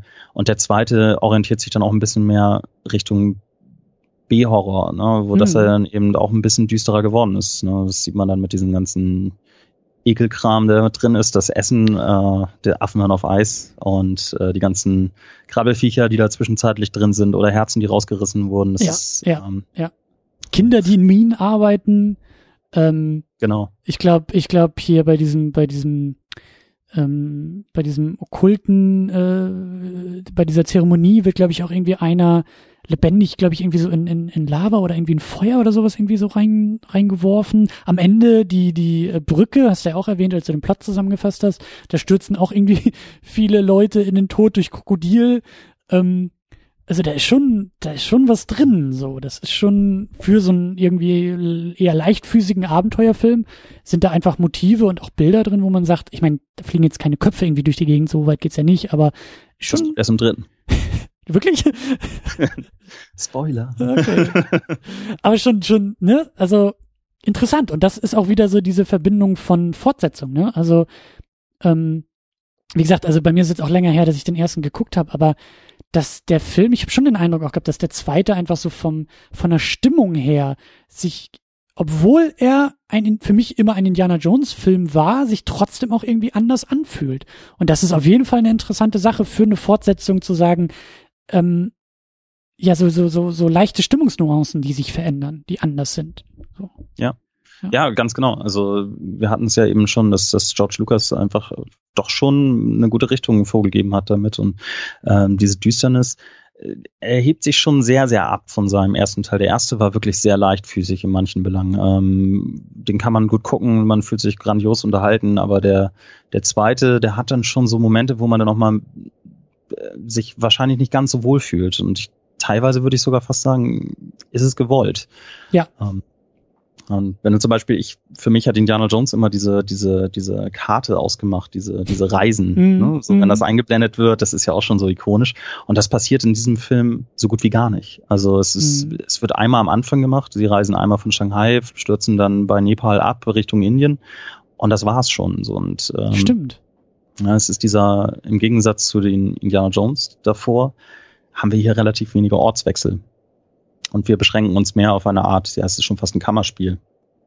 Mhm. Du hattest das ja auch irgendwie aufgeschrieben, dass 80 Prozent im Studio gedreht wurden und das sieht man ja auch. Also es passiert viel in dem Tempel, ähm, der eben als geschlossenes, ja, als geschlossener Raum sehr düster, sehr dunkel ausgeleuchtet. Ähm, ja, auch die, die ganze Staffage, die da rumläuft, das ist schon, äh, die sehen nicht aus, als würde man die gerne in den Arm nehmen wollen. Gut, das waren die Nazis im ersten auch nicht, aber ähm, bei dem zweiten, das ist schon, wie gesagt, Kinderarbeit dazu, das ist schon ein sehr düsteres Thema, was da Ja, und, und in dem, in dem ersten, klar, so Nazis waren irgendwie dabei, aber wenn ich mich so zurückerinnere, so dieser, dieser eine Faustkampf, den er da irgendwie, glaube ich, hatte, so irgendwie rund um so einen Flugplatz, irgendwie um so ein Flugzeug, das, das ist so, das ist für mich irgendwie so die erste Assoziation an Indiana Jones. Da wird so ein bisschen leichtfüßig den Nazis auf die Fresse gehauen und weißt du so, dann gibt's vielleicht irgendwie noch ein verschmitztes Grinsen und Indiana Jones hat den Tag gerettet. Und hier ist es halt irgendwie so, ja, Kinderarbeit, irgendwelche äh, okkulten Zeremonien und, und das ist irgendwie, wie du sagst, einfach dunkler auch vom Bild her, dunkler von den Thematiken her. Denn die Szene Indiana Jones, der halt da mit diesem Fluch belegt wird und unser Held zum Bösewicht wird. Klar, nur für einen Moment, der wird ja wieder rausgeholt, aber allein dieses Bild, ein jetzt mal so ganz naiv gesagt, einen bösen Indiana Jones zu sehen und auch spielen zu lassen, das ist natürlich dann auch nochmal was anderes, ne? So der, der verfluchte, der verwünschten Indiana Jones. Das, ähm, ja. Das ändert dann schon alles. Ne? Also damit, da ist man nicht vorbereitet. Gerade Antiheld hin oder her, das Herz hat er ja doch am rechten Fleck und in dem ja. Moment, ja. dass er da komplett umgestoßen wird in den Schatten, das ist, und das ist auch knackig inszeniert, wie ich finde. Also, also dieses gegen seinen Willen umgedreht zu werden, und das immer so cineastisch irgendwie abzubilden, ähm, das löst, glaube ich, in jedem von einem irgendwie so ein bisschen auch Unwohldasein aus. Und gerade wenn man dann auch so ein bisschen auf ähm, ja Zielgruppen vielleicht auch guckt, ne, so ähm, die Dinger sind ja auch so für eine jüngere Zielgruppe gemacht. Irgendwie ähm, muss ich mir auch noch mal kurz sagen, wie war das noch? Also das, also durch den Film gab es, glaube ich, eine neue Wertung oder war das der erste Film, der diese neue Wertung bekommen hat? Irgendwie gab es da doch eine Diskussion, die irgendwie um Indiana Jones 2 angetreten wurde. Genau, die hatten, es gab ja vor das normale PG äh, Rating, das war, ist glaube ich ab sechs in Begleitung der Erwachsenen, irgendwie so. Mhm. Und dann gab es als nächstes aber erst das, äh, äh, das R-Rating und das heißt dann, dass man erst, dass man ab 17 erst in diesen Film rein darf. Und dazwischen gab es eben nichts und ähm, dadurch, dass natürlich irgendwie eine große, äh, zu sehr schafft, äh, durch die Lappen gehen würde, hat sich dann George Lucas zusammen mit Steven Spielberg auch stark dafür gemacht, dass sie ein neues Rating einführen, nämlich eins dazwischen. Und dann wurde das PG-13 äh, ähm, ins Leben gerufen für Indiana Jones und der Tempel des Todes und auch für Gremlins, der von Spielberg produziert wurde. Und äh, seither gibt es das, weil das einfach, es war zu viel für PG und mhm. es wäre zu wenig für R gewesen und jetzt durch Deadpool ist es natürlich ein bisschen was anderes geworden. Der hatte das R ja ein bisschen geöffnet für die breite Masse auch in den Staaten. Aber damals waren das eben andere Zeiten und die ja. äh, mussten dann auch natürlich gucken, wie viele Leute, wenn dann irgendwie 60 Prozent der, der Zielgruppe nicht ins Kino gehen können, weil sie nicht dürfen. Tja, das sind einfach, da wird dann doch aufs Geld geschaut. Aber ist halt auch irgendwie geil, ne? So, dann kommt da halt Steven Spielberg und George Lucas so irgendwie Anfang, Mitte der 80er und sagen, da müssen wir mal was ändern. Ja, so. die, die hatten Macht ja. damals. Ja. Wir anhand des Lebenslaufs von äh, Harrison Ford gerade schon ganz gut sehen konnten. Ja. Ja. Äh, kam ja alles, alles, was Rang und Namen hatte im Kino, hat ja im Grunde genommen irgendwie mit den beiden zu tun gehabt. Also, ja. naja, die können's. Ja. Aber gut, also, äh, ja, so eine Art Zwischenstufe, ne? Also ich glaube auch, äh, PG-13 ist dann, glaube ich, auch irgendwie ab, also jünger als 13 braucht, glaube ich, auch irgendwie den ähm, Eltern dabei oder irgendwie sowas, ne? Aber ja, genau. genau. So ähnlich ja, ich glaube, hier ist es nicht auch so. Ich glaube, 12 heißt auch, unter 12 können den theoretisch gucken, aber mit Erwachsenen irgendwie dabei. Und ich glaube, ab 16 ist es dann irgendwie wirklich auch ohne elterliche Begleitung. Das, genau, das, es ist, äh, es gibt eine Ausnahme im Jugendschutzgesetz, die genau das besagt, dass du mindestens zwölf sein musst und dann aber eine Person, äh, das nicht, dass du mindestens zwölf sein musst, also in Begleitung eines Erwachsenen dürfen Kinder, ich glaube, bis, bis sechs in einen Film, äh, der ab zwölf freigegeben ist. Zum Beispiel in Star Wars jetzt, der mhm. ja aktuell im Kino läuft, ist auch ab zwölf freigegeben. Und ähm, da profitieren die natürlich alle von. Aber in dem Moment, wo man 16 ist, oder wo der Film ab 16 freigegeben ist oder ab 18, muss die Person auch 16 oder 18 sein. Da das habe ich damals sehr schmerzvoll an der Kinokasse gelernt, als ich mit meiner Mutter zusammen Mission Impossible 2 gucken wollte. Und der war irgendwie ab 16 und ich war, glaube ich, 14 oder sowas oder 15.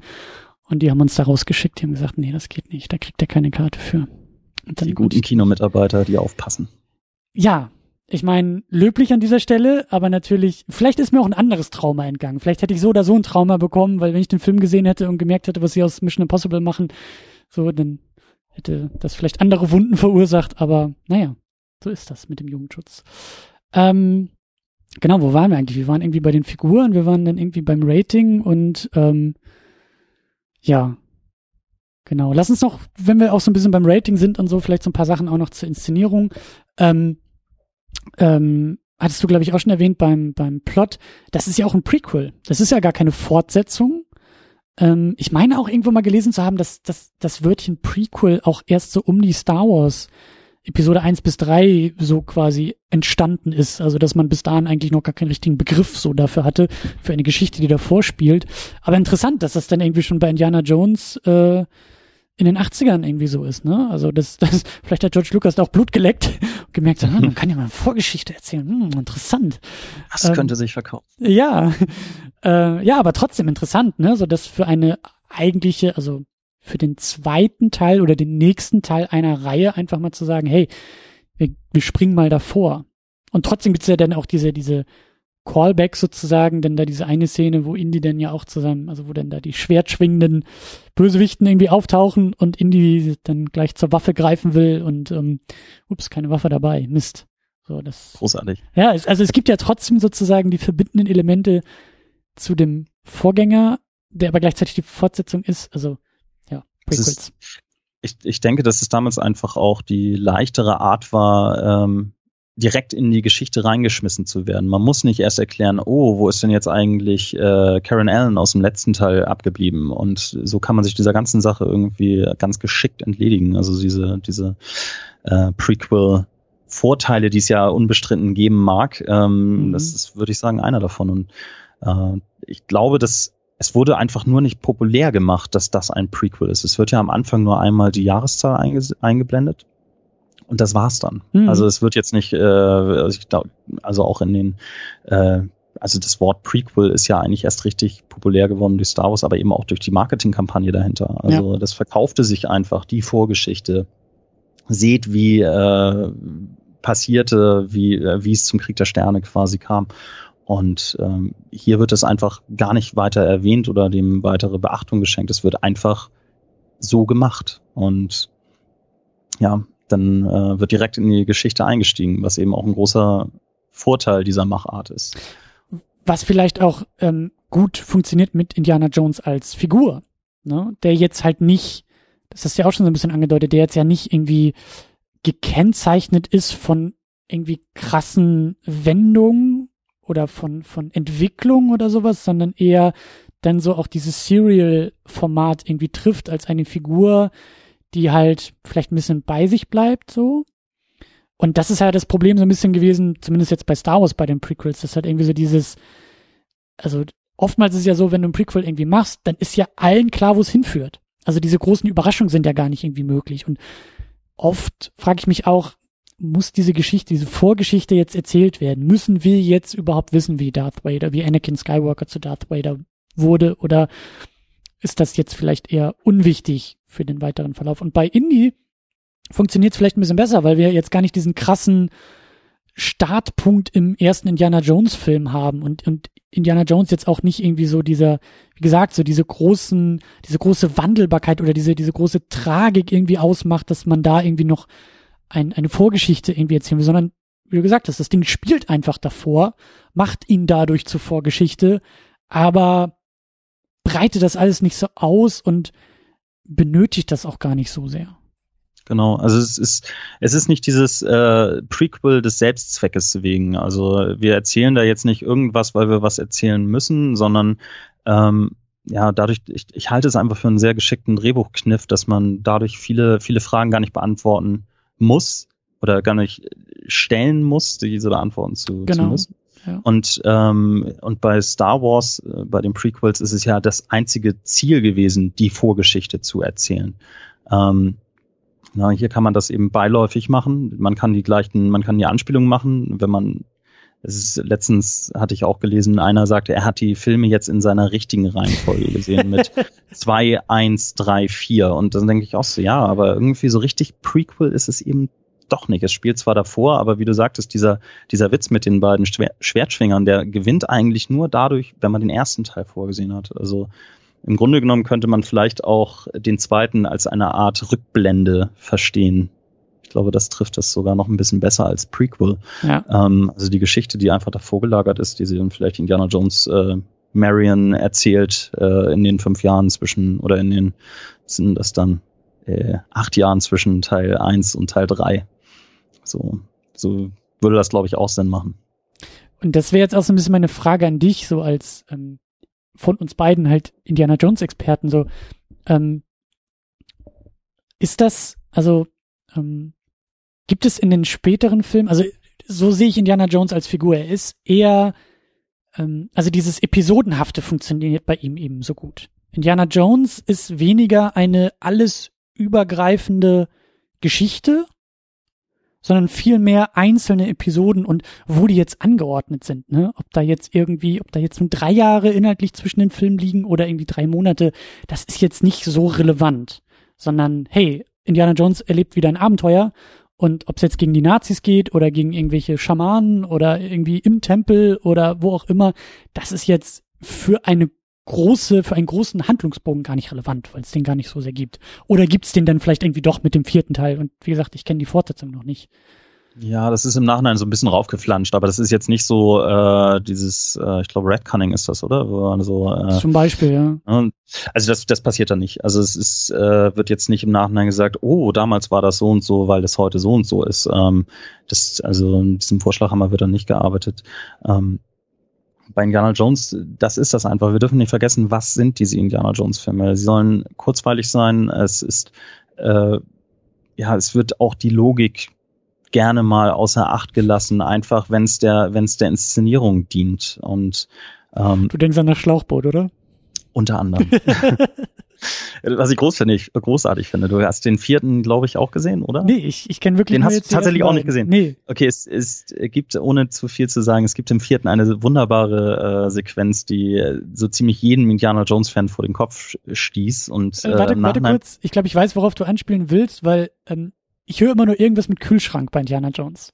so ist es. Und äh, ja, und im Nachhinein muss man einfach sagen, so Mensch, äh, wo sind sie jetzt alle, die sich darüber beschweren? Dann hätten sie auch beim zweiten Teil schon schreien müssen, denn wer keinen Fallschirm hat und dann einfach einen Schlauchboot nimmt und das ganze Schlauchboot nicht nur zum Fallschirm, sondern dann auch noch zum Bob macht, also Respekt. Ähm, naja, also da muss man einfach sagen, mit der Logik wird's da nicht so gerne oder wird's da nicht, wird's da nicht so ernst genommen. Und das sind einfach die Filme, die sind, die sollen einfach auch ein bisschen Leichtfüßigkeit bieten. Die sollen einen mitnehmen, die sollen einen auf ein Abenteuer nehmen. Und das Abenteuer hat Anfang, es hat Ende. Hm. Und am Ende soll es auch ein bisschen was, was rüberbringen. Nicht umsonst bei aller Düsternis dieser Film irgendwie mit äh, an den Tag bringt.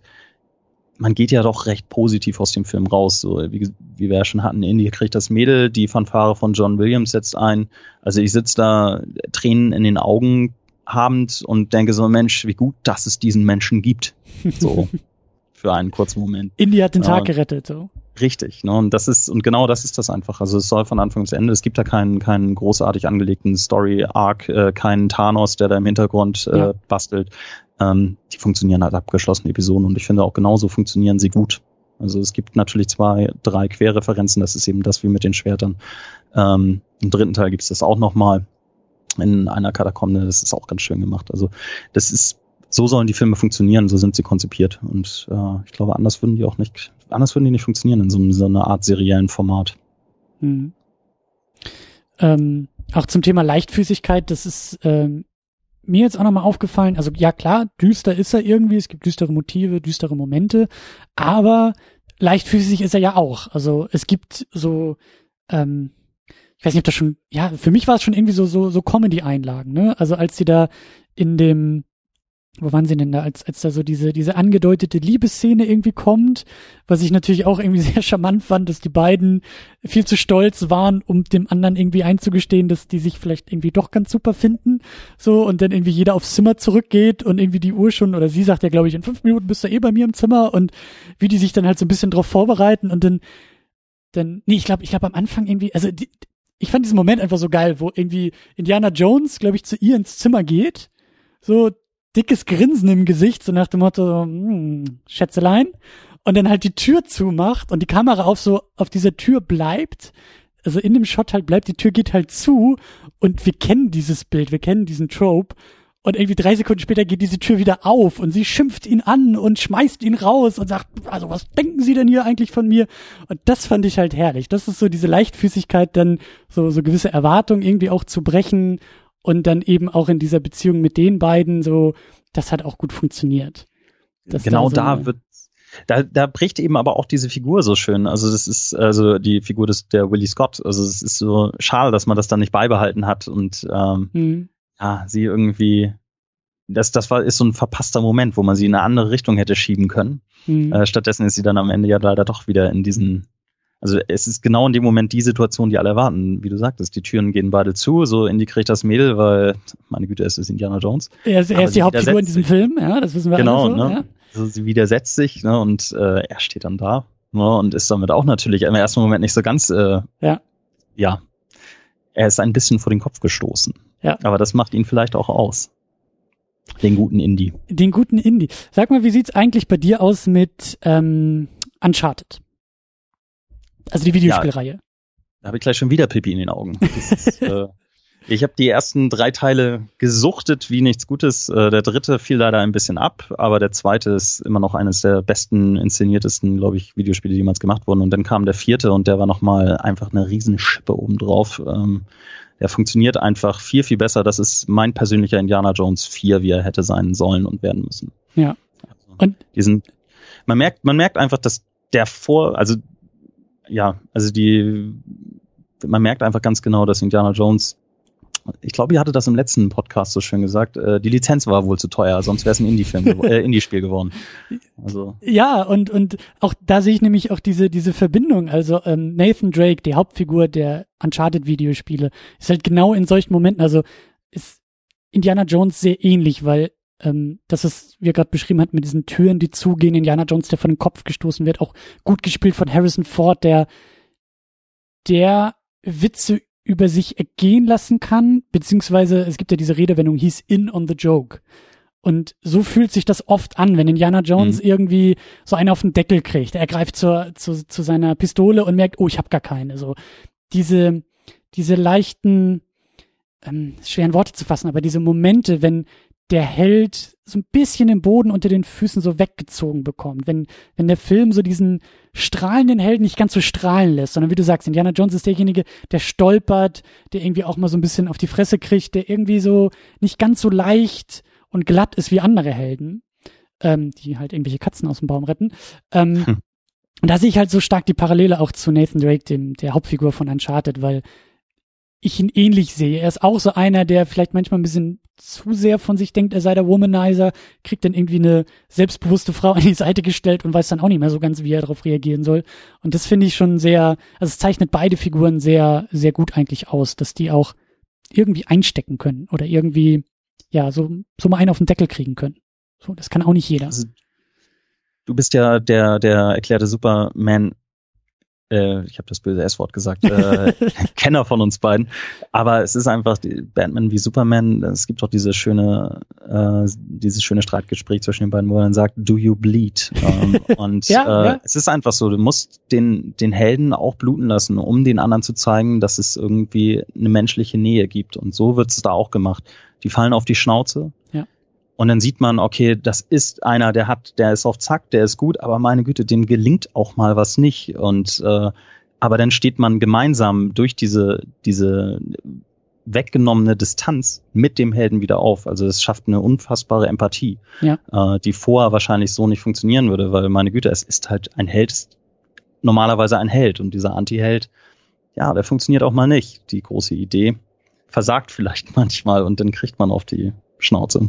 Ja. Wir kennen das alle. Ja, das, ja, ja. Aber ja, Indiana Jones als, ähm, als blutender, dem Blut äh, fähiger Held oder so. So ungefähr. So ungefähr. So wie uns das Herz geblutet hat bei Batman wie Superman. das ist ein ganz anderes Thema. Das sind andere Wunden und andere, andere Blutflecken, hätte ich fast gesagt. Ähm, ich wollte das Trauma nicht aufreißen. Ach, das ist mittlerweile schon, also, da gibt's, da gibt's schlimmere Traumata. Ähm, aber wir sind bei Indiana Jones und wir sind auch bei diesem, bei diesem, ja, stolpernden Helden. So. Ähm, vielleicht können wir da so ein bisschen die Schiene aufmachen zu Indiana, äh, nicht zu Indiana Jones, da sind wir schon, zu James Bond. Der, ähm, ich bin jetzt auch nicht der große Bond-Experte, aber der vielleicht auch das Gegenstück sozusagen dazu ist. Also wenn ich jetzt so dieses Klischee von Sean Connery irgendwie vor mir habe, Sean Connery habe ich jetzt nicht so, also denn, denn das ist nicht so das Bild von eben einem einsteckenden Helden, sondern Sean Connery hat eher das verschmitzte Grinsen und ist immer sozusagen, ähm, steht irgendwie immer ein bisschen über den Dingen, so, weil ihm gelingt alles. Ich hatte den Eindruck, dass Daniel Craig als James Bond auf eine andere Art und Weise, aber vielleicht einer der ersten war, der wirklich mal auf den Sack gekriegt hat, der wirklich irgendwie einstecken musste, stolpert, der dann halt wieder so krass stolpert, dass da ähm, ja, also das, das geht in eine andere Richtung als jetzt hier bei Indiana Jones. Indiana Jones ist immer noch leichtfüßig und immer noch mit dem Zwinkern unterwegs, aber ja, James Bond als sozusagen nicht Indiana Jones. Äh, vielleicht können ja. wir da noch mal ein bisschen drüber reden. Das trifft es, das trifft es ganz gut. Also äh, er ist einerseits, ja, er ist quasi eine Art Bond und er ist gleichzeitig ein Gegenentwurf zu Bond. Ähm, was viele nicht wussten, Steven Spielberg ist ja riesiger Fan von James Bond gewesen, schon immer. Und sein großer Traum war es damals, einen Bond zu inszenieren. Und er war damals auch noch nicht zu groß für, für die Produzenten von, von ähm, James Bond. Und sein großer Plan war es eigentlich, er möchte jetzt James Bond inszenieren. Und dann kam George Lucas, der hatte die große Idee, hey, ne, das waren ja damals schon gute Freunde, wie sieht's aus? Ich habe hier eine viel bessere Idee. Lass das mit dem James Bond. Ich habe jemanden, ich habe hier eine Figur mir ausgedacht, das wird besser funktionieren. Und dann kam er mit Indiana Jones um die Ecke. Und äh, du hast es ja schon mal erwähnt, ich habe meine Masterarbeit über James Bond geschrieben. und äh, habe mich dann natürlich auch viel damit auseinandergesetzt. Und jeder James Bond-Film funktioniert nach einem wirklich, wirklich, wirklich, wirklich gleichen Schema. Es gibt ab und zu mal Ausreißer. Ähm, die Craig-Filme sind auf jeden Fall dafür zu nennen. Ähm, es kommt auch immer darauf an, welcher Bösewicht drin ist. Aber so im Grunde genommen gibt es schon ein ziemlich gleiches Schema. Das wird dann auch liebevoll die Bond-Formel meist genannt. genannt. Und äh, ich habe das mal neben Indiana Jones gelegt und es lässt sich ziemlich ähnlich abfrühstücken.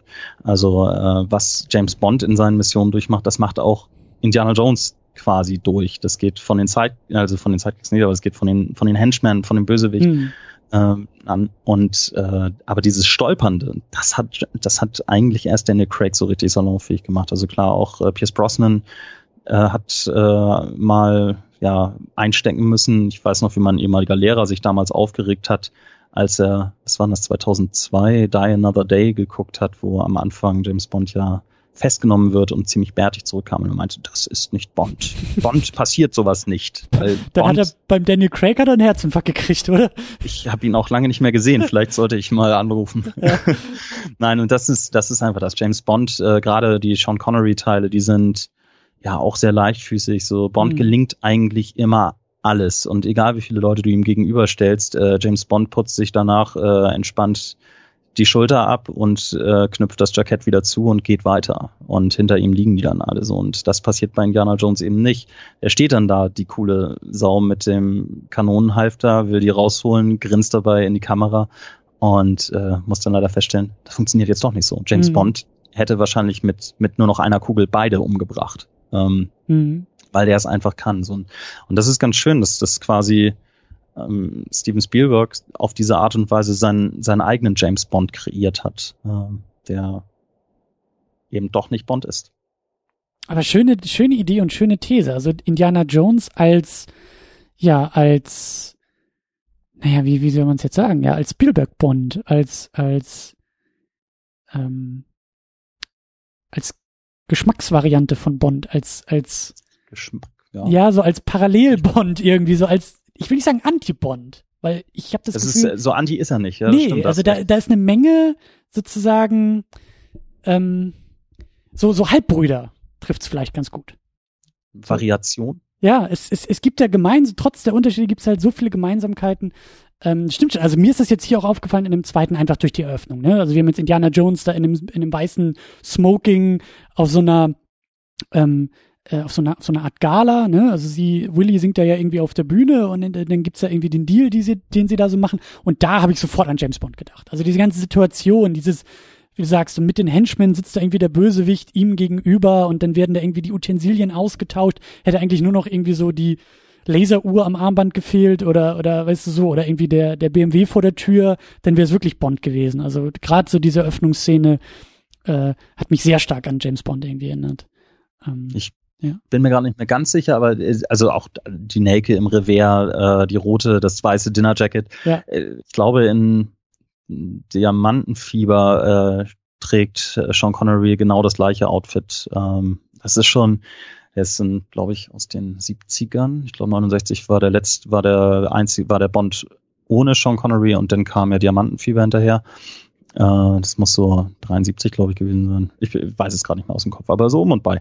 Und äh, das läuft da genauso rum. Mhm. Also die, die Parallelen, die sind nicht nur, ja, es ist nicht nur so ein bisschen von der Idee her abgekupfert, sondern die die Vorlage oder die, die, die, die Variation oder der Halbbruder ist sich seiner Herkunft durchaus bewusst. Also es ist ja nicht mal, mehr, nicht mal nur als Spaß irgendwie gedacht, sondern die wissen schon ganz genau, Zwinker, Zwinker, ne, ja, was Bond ja. kann. Schaut euch das hier an. Das ist unser Bond. Der hat nur Peitsche und Hut und der rettet die Welt eben, äh, indem er alte Artefakte oder der rettet die Welt in der Vergangenheit. So, ihr habt James Bond heute, wir mhm. haben James, wir haben unseren James Bond damals. Mhm. Ja, und wie du sagst, so das, das Weltretten oder auch das weltumspannende Abenteuer, das zeichnet ja auch eigentlich beide aus. Beide sind ja irgendwie, ich weiß gar nicht, Indiana Jones, er ist ja eigentlich Professor. Ähm, wurde das eigentlich mal, also wurde er sozusagen verstaatlicht? Gibt es ein, eine staatliche Herkunft von Indiana Jones? Ja, das ist, also du meinst, wo er, wo er gebürtig ist. Genau, ähm, welche Staatsbürgerschaft das, er quasi hat. Das, er ist auf jeden Fall Amerikaner. Okay. Ähm, ich glaube, dass seine Mutter aber Französin wäre. Ich habe vor Jahren mal, das ist aber wirklich schon sechs, sieben, acht Jahre her, dass das äh, Tagebuch nannte sich das von Indiana Jones. Das war so ein, weiß nicht, wie auch immer das gemacht war, aber es war auf jeden Fall offiziell erschienen und das hat so ein bisschen auch die Vita von Indiana Jones aufgedröselt. Mhm. Ähm, wo drin der ist laut Kanon nämlich nicht äh, Doktor der Archäologie, sondern oder Professor der Archäologie, sondern hat ursprünglich seinen Doktor, ich glaube, in Linguistik gemacht und ist dann nur Quereinsteiger ins Archäologische. Also so solche Sachen, das war, mhm. ich, ich, hatte damals das Buch in der Hand und dachte nur so, was? das Unfassbares, eine Erschütterung der Macht. ja. Und naja, aber das gibt mir natürlich als äh, Quasi-Linguist auch wieder ein bisschen Hoffnung, vielleicht doch irgendwann nochmal mit meinem Putsch, äh, meinen mein Hut irgendwie in Einsatz äh, zu gehen. Ich wollte gerade sagen, den Hut hast du schon, jetzt fehlt eigentlich nur noch die Peitsche und dann geht's los. Wer sagt, dass ich die nicht habe? Stimmt auch Nein, wieder, also, ja. aber es sind diese, diese weltumspannenden Abenteuer, ja, klar. Also vielleicht ist, vielleicht, wenn man die These sogar ganz, ganz groß aufmachen will, vielleicht ist Indiana Jones der Bond Amerikas, während äh, Bond eben der Bond des Empires ist. Mhm. Ja, und, und ähm, darüber habe ich halt auch schon ähm, öfter nachgedacht, ohne es jetzt irgendwie nochmal mit Literatur irgendwie zu untermauern oder so. Aber ne, wenn ich halt studieren würde, dieser Podcast ist ja irgendwie eben auch noch so ein bisschen die Fortführung meines Filmwissenschaftsstudiums. Ich würde halt super gerne mal eine, eine Arbeit irgendwie drüber schreiben, ähm, wie, also James Bond quasi auch mit dem britischen Imperium, also mit diesem Imperialgedanken auch irgendwie zu verknüpfen. Also ich habe so den Eindruck, so das Gefühl, die Arbeitsthese ist, na, das ist ja irgendwie auch kein Zufall. Also die Briten, die sich eben als ähm, jetzt mal im positivsten Sinne so, ich meine, diese ganzen imperialen Tendenzen sind ja jetzt auch nicht so die besten gewesen, aber die sich halt irgendwie so als ja Weltmacht irgendwie auch ansehen. Ja, so deren, deren ähm, Staatsgebiet so, so weitreichend ist. Und da diesen Agenten zu haben, der sozusagen überall auf der Welt Zuständigkeitsbereiche hat, der vielleicht auch auf eine gewisse Art dadurch irgendwie auch fast staatenlos ist. Klar, britisches, britischer Geheimdienst ist immer das Thema, aber ist ja nicht so, dass er die ganze Zeit irgendwie nur in London unterwegs ist, sondern der, seine Abenteuer umspannen ja die gesamte Welt. Und da frage ich mich, ob das halt so ein, so ein Staats- und Nationalmythos irgendwie auch ist und vielleicht irgendwie befeuert und ausmacht. Also so ein bisschen so diese Frage, wie viel von, vom britischen Selbstverständnis findet sich in dieser Figur James Bond. Und das jetzt in Verknüpfung zu sehen zu Indiana Jones, der halt auch ähnlich in Anführungszeichen staatenlos agiert, der halt auch wie eine Weltmacht einfach überall unterwegs ist ähm, um dort seine Abenteuer zu erleben. Das finde ich halt irgendwie interessant. Ich weiß nicht, ob es da so, ein, so ein, ob man da irgendwie so, ein, so, so eine These draus machen kann, ob man das noch weiter untermauern kann. Ähm, aber das, das, das ist so eine Beobachtung. Weißt du, so, ich habe den Eindruck, dass es halt bei diesen beiden Nationen durch die Geschichte näher liegt, solche Figuren zu entwickeln, als jetzt zum Beispiel wie bei uns. So, es gibt halt nicht den ähm, deutschen Geheimdienstler, weißt du, kein Tatortermittler dieses Landes, äh, weißt du, ermittelt irgendwie überall, sondern ja klar, das ist schon irgendwie, wir, wir bleiben so ein bisschen hier. So, aber ja, die Briten und die Amerikaner, Probleme hier. Hm? Genau, so die, die, die haben weltweite Probleme in Anführungszeichen. So, ja. Ja. Das ist, ich glaube, das, also wenn man das sogar noch ganz weit aufspannen möchte, ähm, also James Bond, der, der verkörpert ja dieses britische und eben auch diesen, diesen Gedanken des äh, wir lösen die Probleme auf der Welt, wo andere Nationen scheitern, weil wir sind ja. das Empire. Äh, ich hatte in der zahlreichen, zahlreichen Literatur, die ich dazu gewälzt habe, auch äh, viel zu dem zu Bond als Selbstverständnis des britischen Empires irgendwie gelesen und äh, er springt eben da ein, wo die unmündigen äh, Staaten quasi scheitern, wenn man so will. So, und ähm, bei Indiana Jones, äh, das wird erst im dritten, glaube ich, so, naja, nee, im vierten ja, weiß ich nicht, ob man das so nennen kann. Da, schnacken wir dann nochmal, wenn wir soweit sind. Äh, aber wenn man Indiana Jones so sehen will, es gibt nicht einen Gegner da und da und es gibt keinen Gegner da und da. Es gibt ja in, in Persona der Nazis nur ein wirkliches Böse und das ist äh, universell, das ist äh, mhm. groß, das ist über den gesamten Globus und das ist nicht äh, eine kleine Bananenrepublik irgendwo, ein kleiner Diktator, der irgendwie Mist baut oder sowas. Das hier ist eine, eine globale Bedrohung, die wirklich ohne Atomwaffenknopf, wie es ja viele James Bond Bösewichte irgendwie so haben, der einfach voranschreitet wie eine Welle und in dem Moment, wo er seine, seine biblischen Artefakte, wie eben die Bundeslade, sucht, verhindert er das, dass diese, dieses ultimative Böse komplett den Globus verschlingt. So. Und mhm. vielleicht kann man es sogar so sehen, dass James Bond ja zwar Weltpolizei spielt und so ein bisschen einzelne Aspekte abdeckt und sagt, okay, wir, wir lösen, wir löschen einzelne Brandherde, aber Indiana Jones kann man vielleicht ganz übertrieben sagen, er löst den größten Brandherd überhaupt. Und das äh, mhm. Nazitum damals war ja nun mal das Allerschlimmste, was der Menschheit passieren konnte. Und das ist ja auf so vielen Ebenen falsch. Und ähm, ja, dieser Mensch stellt sich als eine Person quasi dem Ganzen entgegen. Also deswegen glaube ich auch funktioniert der zweite Teil eher mäßig, weil das im Kern ein bisschen an der Figur vorbeirutscht. Da befasst sich Indiana Jones mit zu kleinen Themen. Also er kämpft dann zwar gegen diese, ähm, also er befreit dann die, die Kinder. Natürlich ist das irgendwie eine große, große Metapher auch für, für Kinderarbeit und äh, auch Kinderschändung. Aber hier ist es eben noch, noch spezieller und ich glaube, das, das hat die Figur ursprünglich ausgemacht, dass er diesen großen, großen, großen Feind stoppen musste. Ähm, hier ist es eher ein gesellschaftliches Problem mhm. als eine komplette gesellschaftliche Bedrohung. Mhm. Gute Beobachtung und ähm, ähm, also da darfst du auch gerne mich zumindest schon mal spoilern äh, zu den zu den Fortsetzungen, aber ähm, der Punkt, so die Nazis als Erzfeind vielleicht irgendwie auch von Indiana Jones, kommt das denn wieder? Also, weil wir sind jetzt ja, wir haben den ersten Teil geguckt, geht gegen die Nazis. Jetzt sind wir beim zweiten Teil da in diesem in diesem Kult unterwegs und merken, okay, ich glaube, das war auch auch ähm, Sinn dieser Produktion, Indiana Jones eben nicht nochmal gegen die Nazis antreten zu lassen, sondern ähm, ja irgendwie sozusagen, also eine, eine, eine kleine Vielfalt irgendwie aufzumachen. Wird das denn in den Fortsetzungen wieder zurückgenommen? Also ist der dritte Teil auch wieder irgendwie gegen die Nazis? Ähm, oder, oder wie, wie, welche, welche Art von Gegenspieler hat Indiana Jones in den Fortsetzungen? Also der dritte ist auch wieder gegen die Nazis, ja. Mhm. Ähm, also es ist, wird wieder quasi zurückgeschraubt. Der zweite, wenn wir, wenn wir zur, zu Bond-Parallelen sprechen, die, die wir hier zweifelsohne haben, dann versteht sich der zweite näher an Bond, als es der erste und der dritte tun. Also ne, mit dieser Anleihe am Anfang, mhm. dass er da im Jackett sitzt mit allem drum und dran, dass man denkt so, oh, Bond. Also da ist die, die Referenz wirklich überdeutlich und übergroß. Und äh, im dritten Teil wird das Ganze dann wieder so ein bisschen verschoben und dann geht's wieder in die andere Richtung und eben wieder mehr Richtung globale Bedrohung als dieses, dieses Einzelding. Weil wie gesagt, die Helden, äh, die, die Bösewichte wie gesagt, James Bond fliegt in ein fernes Land, um dort Probleme vor Ort zu lösen. So, und dieses, dieses Problem betrifft dort einen kleineren Kreis an Menschen. Und mhm. ähm, diese, diese Variation des, des Anti, äh, des, des Antagonisten, das denke ich mal, war da einfach noch mehr Bond, um zu sagen, hey, hier, ne, Indiana Jones hat mehr als nur einen Feind. Und, genau, ähm, genau, das ist, ja. Im dritten Teil wird es dann wieder zurückgeschraubt. Also es, Indiana Jones besinnt sich dann quasi wieder mehr auf diese Abenteuerwurzeln.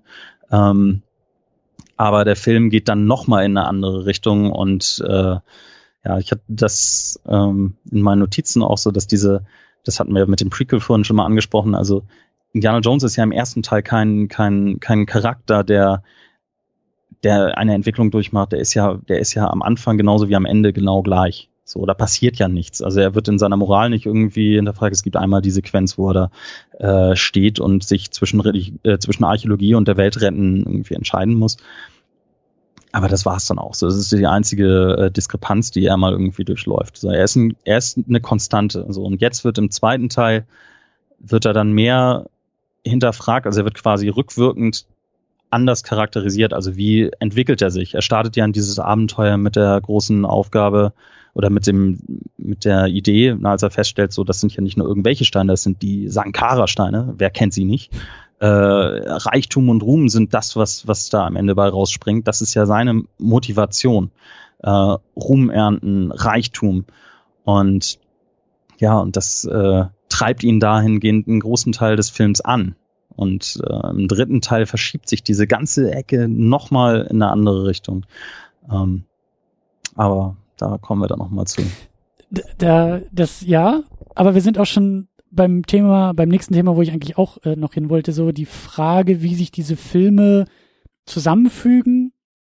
Wir können von einer Reihe sprechen, weil wir wissen, es gibt noch zwei weitere Teile. Ähm, Aber vielleicht können wir es ja auch erstmal noch versuchen, mit den, mit den ersten beiden zu machen. Also wir setzen uns ein bisschen in die, in die Lage zurück. Äh, ne? Wir kommen gerade aus dem Kino, haben jetzt gerade den zweiten Teil geguckt, das ist ein Prequel. Ähm, lass uns vielleicht mal versuchen, mit den beiden Filmen diese Frage schon zu stellen. So, was, was, was macht diese Reihe irgendwie aus? Was verbindet die Filme? Wie würden wir Indiana Jones auch als Figur, aber eben als Held seiner eigenen Filmreihe auch irgendwie beschreiben. So was was was zeichnet diese aus? Haben wir auch schon viel bisher äh, drüber geredet. Also wir haben gesagt, klar, es sind Abenteuerfilme.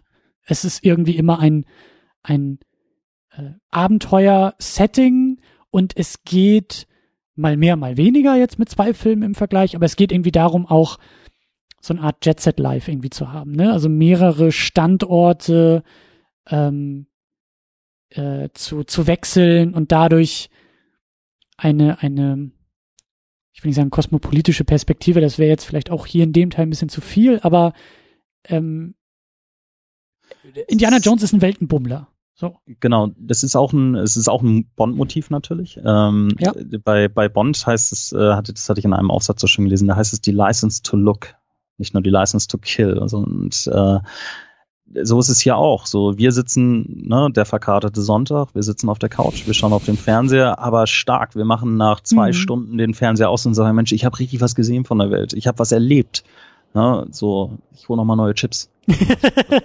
völlig befriedigt, jetzt habe ich mir was verdient. Ja. Ne, und ähm, das ist, denke ich mal, ja, diese, ich sprach es ja vorhin an mit dieser Weltenkarte, so wir sehen etwas, wie jemand durch die Welt reist und das binnen weniger Sekunden. Mhm. Ähm, du, du sprachst äh, tatsächlich, ich mir, wie gesagt, ich habe mir ein paar Notizen gemacht, äh, auch im ersten Podcast schon über Filme sind Ereignisse. Wir gucken nicht den Helden dabei zu, wie der sich die Zähne putzt oder äh, wie der ähm, ja zur, zur Arbeit fährt oder so. Steuererklärung macht. So. Genau, das ist so, diese Filme arbeiten eben ökonomisch und es wird einem gezeigt, was relevant ist und für Indiana Jones ist das eben essentiell.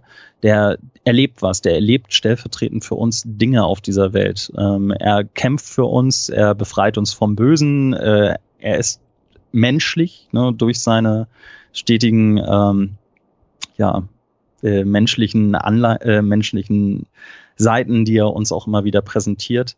Äh, er hat relativ normale Begleiter, manche mehr, manche weniger nervig. Und äh, ja, mit dem erleben wir zusammen dieses Abenteuer. Mit dem gehen wir da durch. So und äh, ich denke, das macht tatsächlich einen Großteil von Indiana Jones aus, dass du eben diesen, diese, ja, vielleicht auch diese menschliche, menschlich innewohnende Sehnsucht nach Erlebnis oder nach Erleben. Das verkörpert Indiana Jones schon ziemlich essentiell. Mhm.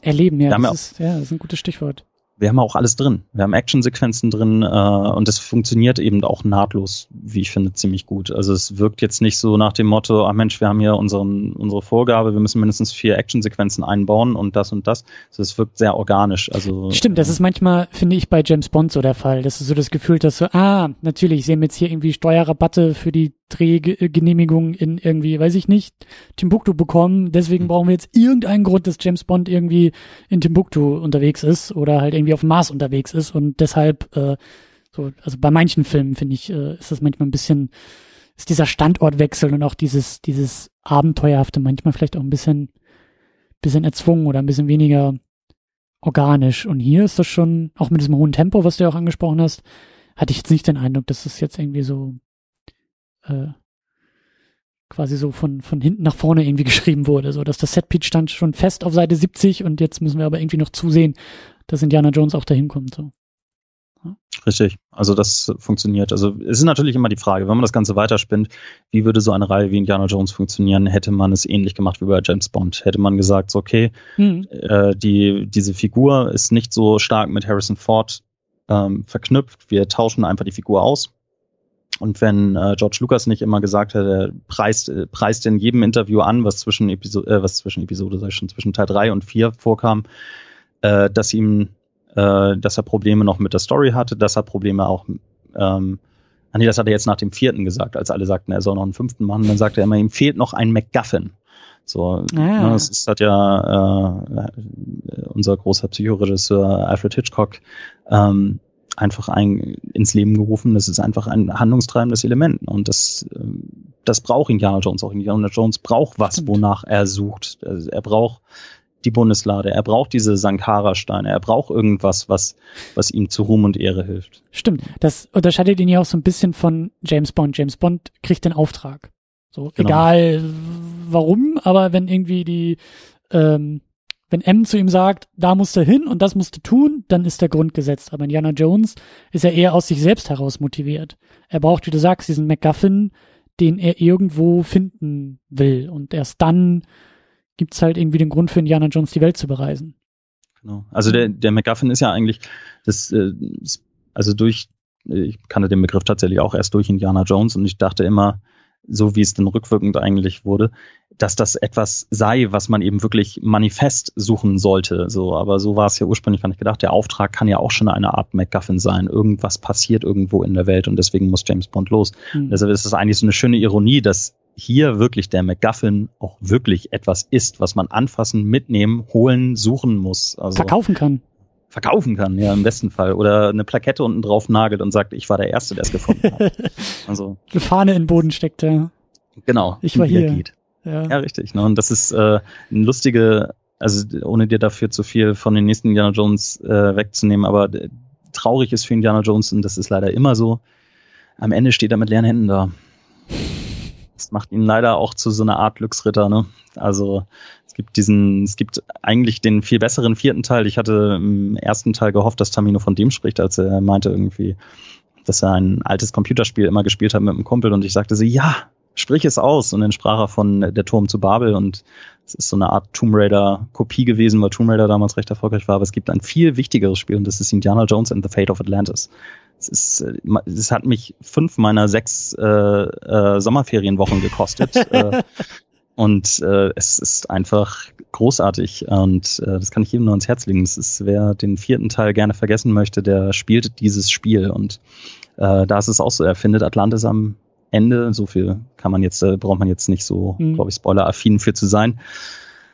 Aber am Ende hat er auch nicht so viel vorzuzeigen. Mhm.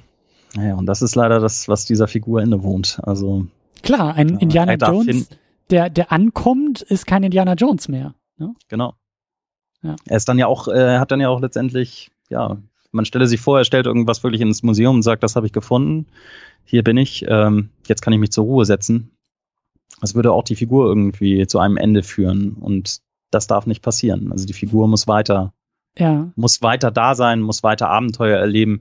Das ist ja das Schöne auch an der Fantasie, die, die eben diese Prequels ja einem meist nehmen, äh, dass sie ausformulieren, was wir uns in unserer Fantasie irgendwie zurechtgedacht haben.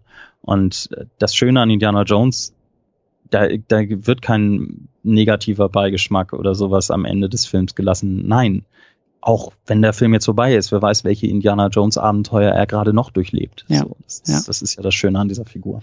Und das ist ja auch ähm, das Tolle bei Uncharted 4. Im Grunde genommen hat Uncharted 4, wie du sagst, äh, also ich kenne den vierten Indiana Jones noch nicht, aber alle sagen, der ist so furchtbar und so. Aber das, das Tolle bei, bei Uncharted 4 ist ja gerade diese, dieses Endkapitel um die Figur Nathan Drake. Und wenn man da jetzt mal einfach Indiana Jones drauflegt, dann ist es ja genau das gleiche Prinzip. Ein Nathan Drake, der zu Beginn des vierten Spiels häuslich geworden ist. Der mit seiner Frau, Freundin zu Hause sitzt und Playstation spielt und insgeheim sich denkt, was erwartet mich da draußen eigentlich noch? So ein bisschen so der, der Nathan Drake in der Midlife Crisis. So. Und da funktioniert's halt, weil das merke ich jetzt erst, so wenn ich drüber nachdenke, diese Verbindung irgendwie setzt. Ja, deswegen ist das ist die, die Tragik von Nathan Drake in diesem Spiel, dass er eigentlich merkt, meine Zeit ist vorbei. Und er versucht's ja auch nochmal. Und das Ende ist ja auch wunderbar in diesem Spiel, wo es ja auch so ein bisschen vielleicht so irgendwie so eine kleine Fackel auch weitergegeben wird und einfach ein zufriedener, angekommener Nathan Drake, der für sich sagen kann, es ist vorbei. Ich brauche das nicht mehr. Ich habe meine Abenteuer erlebt und ich bin zufrieden mit mir und mit meinem Leben und mit allem um mich herum. So, das, wie gesagt, dass das ein, ein Indiana Jones, ein Nathan Drake, der diese Erkenntnis macht, ist vorbei. So, der, der kann keine Abenteuer mehr erleben. Und das ist eigentlich so eine Sache, so, ich weiß eben nicht, wie Indiana Jones sich entwickelt in diesen beiden Fortsetzungen. Aber in dem Moment, wo ein Film, also wo ein Indiana Jones in so einem Film dort ankommt, dann müsste die Reihe eigentlich auch beendet werden. Oder halt tatsächlich dann mit irgendeinem anderen, mit einer anderen Figur fortgeführt werden oder dann wieder irgendwelche Zwischenepisoden erzählen oder so. Aber das, so, so, so kann es ja eigentlich nur zu Ende gehen, würde ich sagen. Ich äh, freue mich schon, wenn wir den dritten zusammen äh, zusammen besprechen. Obwohl, vielleicht komme ich auch nach Berlin und gucken wir uns den zusammen an. das machen wir ja. Du, ich sehe schon, du beißt dir auf die Zunge. Das ist so, du willst nicht sagen, was du eigentlich sagen willst. Aber, ja. Ich muss es zurückhalten, ja. Es ist, nein, es ist, äh, es ist sehr schön. Aber äh, du hast mir auch gerade ein bisschen äh, das äh, mit Uncharted, es ist schon sehr schön. Also, weil man ja immer sagt, so, äh, ich glaube, Naughty Dog, die Entwickler haben ja irgendwann auch gesagt, so Mensch, wir, wir haben auch einfach keine Ideen mehr. Wir wissen nicht mehr, was wir denen machen lassen sollen. Also auch so, dass sich dieses Spielgefühl neu mhm. anfühlt. Es geht, glaube ich, gar nicht mal darum, dass es nichts mehr zu entdecken gäbe, aber es gibt nichts mehr, wie man diese, dieses Klettern, äh, Schießen, Klettern, Schießen, Klettern, Schießen Prinzip noch innovativ erzählen kann. Und ähm, das merkte man ja beim dritten Teil. Beim dritten Teil merkte man, wie sich diese ganze mhm. Reihe so abgenutzt hat. Und dann fragten sich viele auch so, okay, in welche Richtung geht denn jetzt der vierte? Haben wir einfach nur ein äh, besseres Dilemma in schönerer Auflösung? Äh, also ein schlimmeres Dilemma in besserer Auflösung, so ein, äh, oder kriegen wir noch eine Geschichte, die Mehrwert erzählt? Und diese, Stel diese Frage stellt sich ja quasi äh, Nathan Drake am Anfang dieses Films selbst. Ne? So dieses, ich habe meine Abenteuer eigentlich im dritten Teil, wo das ja auch durchgekaut wird. Ne? So, wohin soll das überhaupt noch alles mit uns führen? Ähm, ja, dass er sagt, ich habe das durchlebt, aber dann äh, ein Abenteuer noch zum Abgewöhnen. Und das wird dann hinterhergeschmissen und dann aber auch jetzt ist aber auch wirklich, jetzt ist aber auch wirklich, wirklich, wirklich gut. Ich glaube, ich glaube, du hast gerade den Untertitel für den fünften Indiana Jones irgendwie gesetzt. Ein Abenteuer zum Abgewöhnen. ich glaube, es ist nicht gut fürs Marketing, aber irgendwie passt es.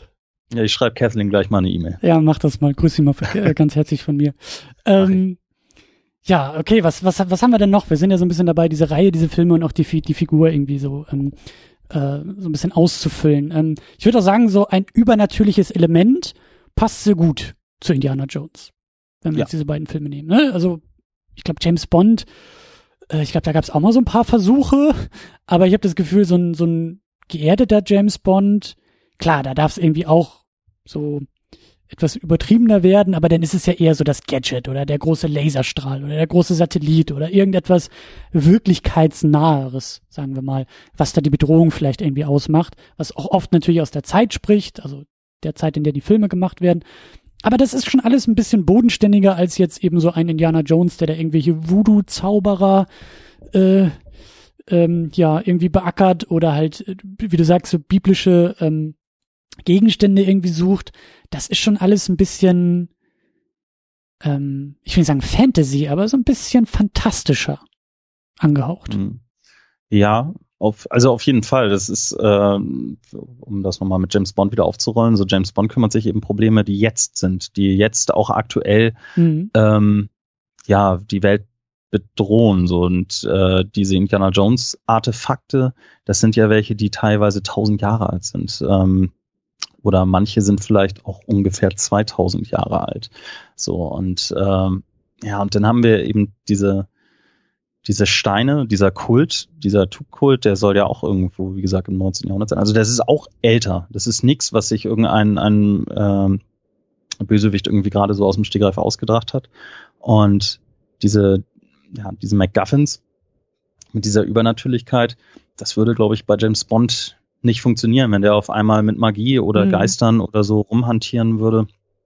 Das ist schon dieser, dieser Hauch Übernatürlichkeit. Wahrscheinlich macht James Bond seine Übernatürlichkeit wirklich dahingehend aus, dass er unsterblich ist. Wir werden wahrscheinlich James Bond niemals sterben sehen. Außer in äh, Man lebt nur zweimal und da kommt er auch wieder, wie wahrscheinlich jeder, äh, jede Marvel-Figur. Und ähm, ja, bei Indiana Jones sieht das ein bisschen anders aus. Ne? So. Hm. Das heißt, du kannst dir vorstellen, dass er auch stirbt? Ich kann mir das vorstellen, ja. Also es würde zwar nicht mehr zu diesem Thema passen, also dass er weiterhin Abenteuer erlebt, aber ich würde mir wünschen, auch um dieses Kapitel Harrison Ford äh, mhm. zu beenden, dass er im fünften Teil zu einem Ende kommt, um damit vielleicht doch so etwas wie einen, einen, einen um, also umfassenden ähm, Bogen zu erzählen. Weil sonst kommen sie wieder auf die Idee, ach Mensch, der fünfte hat so gut funktioniert. Wir bandagieren einfach Harrison Ford gut und dann macht er auch noch einen sechsten. Äh, bis die CGI-Technik. Ja ich wollte gerade genau. sagen, da, da wirfst du die Computer nochmal an und dann geht's weiter. Gut, ich könnte damit wunderbar leben, wenn es äh, jährliche Abenteuer in einer hohen Qualität gäbe, aber wie wir alle wissen, nutzt sich Qualität nun mal auch irgendwo mhm. ab. Ne? Und ähm, ja, manchmal ist es eher Quali statt Quantität. So James Bond ist natürlich ganz gut als Beispiel immer zu sehen, weil die Reihe sich aber auch immer wieder neu erfunden hat. Ich wollte also gerade sagen, das, das ist also meine Frage. Kannst du dir dann auch ein, ein, ein neu, also diese Unsterblichkeit finde ich halt sehr schön als, als Beobachtung und auch als Wort, weil James Bond ist ja auch dadurch quasi auf der Metaebene unsterblich, weil er halt immer wieder neu gecastet wird, immer wieder neue Ansätze bekommt und dadurch ja auch sozusagen im Kino unsterblich ist, weil ähm, jede Generation quasi einen eigenen James Bond bekommt. Äh, kannst du dir sowas irgendwie auch mit Indiana Jones vorstellen? Dass da einfach ein neu gecasteter Schauspieler die gleiche Rolle übernimmt und dann halt ein weiteres Abenteuer erlebt oder, oder geht das nicht ohne Harrison Ford? Mm, ich, das ist tatsächlich immer ein Streitpunkt. Also gerade in einer, in einer, ich bin jetzt nicht groß in der Indie-Community irgendwie verwurzelt oder dergleichen, aber was man so liest, da gibt's echt zwei Lager. Ähm, oder äh, sagen wir mal, das größte Lager ist natürlich die, die sagen, nein, Harrison Ford ist und bleibt Indiana Jones. Dem schließe ich mich auch an. Harrison Ford ist und bleibt Indiana Jones. So, ähm, aber ich bin umgekehrt auch der, der nicht sagt, dass, dass man ein Sakrileg an einem, einer Filmreihe begeht, wenn man, wenn man etwas ändert äh, und durch einen neuen Teil. Das ist mit, mit Star Wars jetzt so der Fall. Und das ist auch äh, mit Indiana Jones der Fall. Also ich, ich spreche immer noch eigentlich gerne von der Trilogie, auch wenn es den vierten schon gibt. So, die nimmt mir halt keiner weg. So, das ist so, die kann ich rausholen, mir angucken, so oft ich will. Und meine Güte, den vierten gibt's dann eben noch an ganz besonders hart verkaterten Sonntagen, gucke ich mir vielleicht auch den nochmal an. Da schlafe ich dreimal mittendrin ein und dann ist das auch okay. So, ähm, aber ich hätte damit kein Problem, wenn man so eine Figur neu besetzt. Aber es ist natürlich die Frage, wie ikonisch ist Indiana Jones mit Harrison Ford äh, verbandelt. Wahrscheinlich wird die gleiche Frage sich in den 60ern gestellt worden sein, als äh, Sean Connery ausgetauscht werden sollte. Mhm. Und ähm, ja, da haben wahrscheinlich auch alle gesagt, so Mensch, das ist undenkbar, das wird niemals funktionieren. Aber warum nicht? Meine Güte, so es gibt so viel an der Figur Indiana Jones, die ist, die man bestimmt weitertragen kann oder äh, nicht nur bestimmt, sondern die man auf jeden Fall weitertragen kann. Und warum sollte das nicht jemand anderes auch verkörpern können? Ist natürlich eine hohe Messlatte. Also ich glaube, Klar. Arden Ehrenreich würde es nicht, aber äh, der darf sich ja jetzt erstmal mit Han Solo rumstreiten. Ich wollte gerade sagen, so an den, an den habe ich auch gerade gedacht. Also wenn Disney da irgendwie im nächsten Mai Blut leckt, äh, wobei es ist ja auch schon dieses Jahr. Oh ja, genau. Vier Monate oder fünf Monate. Im Mai kommt er, glaube ich. Äh, Ende ja. April, Anfang Mai, irgendwie ja. sowas kommt da bei uns raus. Und äh, es soll jetzt die Tage tatsächlich auch ein Trailer rauskommen, aber was man so hört, das lässt ja, also das Internet, es ist ja doch Wahnsinn, was man so alles hört und erfährt aus Story, äh, aus, aus internen Kreisen. Da war jeder auf einmal neben dem Regisseur, als ja, er ja, ja. Äh, gearbeitet hat und jeder hat was zu sagen, aber es ist schon, also so diese, den, den Ehrenreich, der soll wohl nicht der allerbeste Schauspieler gewesen sein. Also ich bin gespannt, ich bin gespannt ähm, was das wird. Aber das wird so das erste Mal, dass eben so eine ikonische Figur, die eben zufälligerweise auch mit Harrison Ford besetzt ist, ja. neu besetzt wurde. Und dann werden wir sehen, wie funktioniert das. Weil ein Han Solo, äh, das spaltet der die Gemüter. Ne? Die, wir erinnern uns alle an die Han Shots First, äh, äh, hm. Shoots First äh, Debatte. Ne? Und das ist, das ist einfach so etwas, äh, als wenn die Menschen nichts weiter zu tun hätten ne, sich darüber irgendwie auszulassen. Hey, ich glaube, es ist das Internet, da haben sehr, sehr viele Menschen Internet, einfach nichts anderes zu tun als genau das. das ich, ja, musste auch, ich musste auch grinsen, als du diese, diese Neubesetzung von James Bond so äh, ausformuliert hast. Ich dachte mir auch, boah, wenn man da irgendwie so ein alternatives Universum sich vorstellt, wo es damals schon das Internet gab und die erste Neubesetzung quasi live online in Foren und Twitter und Chats irgendwie, was, was, also, das wäre, glaube ich, sehr, sehr amüsant gewesen. Das ist George Lazenby. Ich glaube, George Lazenby hat äh, vor irgendwie Zigarettenwerbung gemacht, ähm, bevor James Bond also wurde. Das ist, ja, großartig. Also das hätte sich bestimmt gut gemacht. Andererseits, so heute das Internet, äh, ich weiß das noch 2006, äh, als sie, oder 2005, als sie Daniel Craig vorgestellt haben. Ja. Ein blonder James Bond. Ja, das stimmt. ist ja unfassbar. Wie viele haben die schon Fackeln und Mistgabeln in der Hand gehabt? Ne? Und, naja, und ich weiß nicht, ob das bei der Figur James Bond, also ich kann es mir vorstellen, also und ich, ich gehe auch davon aus, also jetzt hat Disney ja Fox gekauft, die werden einfach immer, immer, immer größer und die werden eine immer größere Marktmacht und die mhm. werden sich kein Franchise, was Geld abwirft, durch die Lappen gehen lassen. Und die haben nicht, die haben sich mit Paramount, das, so, so viel hatte ich nachgelesen, äh, haben die sich geeinigt. Das äh, Paramount ist ja, Co ist ja, ist ja quasi die ausführende, ist ja die produzierende Firma, der Verleih auch äh, für Indiana Jones. Noch. Deswegen, ja, noch, genau, aber so wie ich das verstanden habe, bleiben sie das auch. Zumindest für die ersten vier Teile. Deswegen, es ist ja aber auch nicht trennbar. So, wie willst du die Anfangssequenz, jede Anfangssequenz ähm, von James Bond ist ja eine Überblendung von dem Paramount-Berg, die ja, die ja innerdiegetisch stattfindet. Du, du, du meinst also, Indiana Jones? In, bei Indiana Jones, genau. Mhm. Ja, so, da wird ja der Paramount-Berg, das Logo wird ja eingeblendet und dann äh, haben wir eine Überblendung. Beim ersten ist das dieser Berg da mitten in Peru. Beim zweiten ist es jetzt dieser Riesengong, der geläutet wird. Äh, beim dritten muss ich gerade mal überlegen, was es da noch war. Äh, da ist es auch wieder ein Berg und beim vierten ist es ein kleiner Sandhaufen. So, und äh, wie willst du das irgendwie umbasteln und ohne dass dann Paramount drin ist? Du kannst ja kein Disney-Schloss auf einmal aus dem Berg machen. oh, warte mal ab. Also Disney ist, glaube ich, sehr kreativ, was das angeht. dann, äh, Zur Not kaufen sie den Berg einfach. Ja, also, genau, und lass ihn echt einfach umbauen. Ja, und setzen da so ein Schloss drauf und dann passt das so. Oder Mickey Mouse. Ja, genau. Ja, und also deswegen, also das, äh, das ist nicht wirklich trennbar und ähm, ich gehe nicht davon aus, dass Disney sich das durch die Lappen gehen lässt. Die machen, die mhm. schmeißen jetzt irgendwie 2020 den, den äh, fünften Indiana Jones hinterher oder 2019 und dann machen sie, was ich, drei, vier, fünf, sechs Jahre Ruhe und dann kommt Indiana Jones 1 mit einem neuen Schauspieler. Das wird genauso laufen. Oder sie machen sich wirklich dieses Bond, diese Bond äh, Parallelen zunutze und sagen, nö, Indiana Jones ist Indiana Jones und der Schauspieler ist einfach nur ein Schauspieler, der Indiana mhm. Jones verkörpert. Weiß man nicht. Also da kann man kreativ werden, aber ich bin gesagt, lass sie machen, wie sie wollen. Meine alten Filme nimmt mir niemand weg. Und selbst wenn ich erblinde, habe ich die noch, weil ich die so oft geguckt habe, dass ich sie von meinem geistigen Auge durchlaufen lassen kann.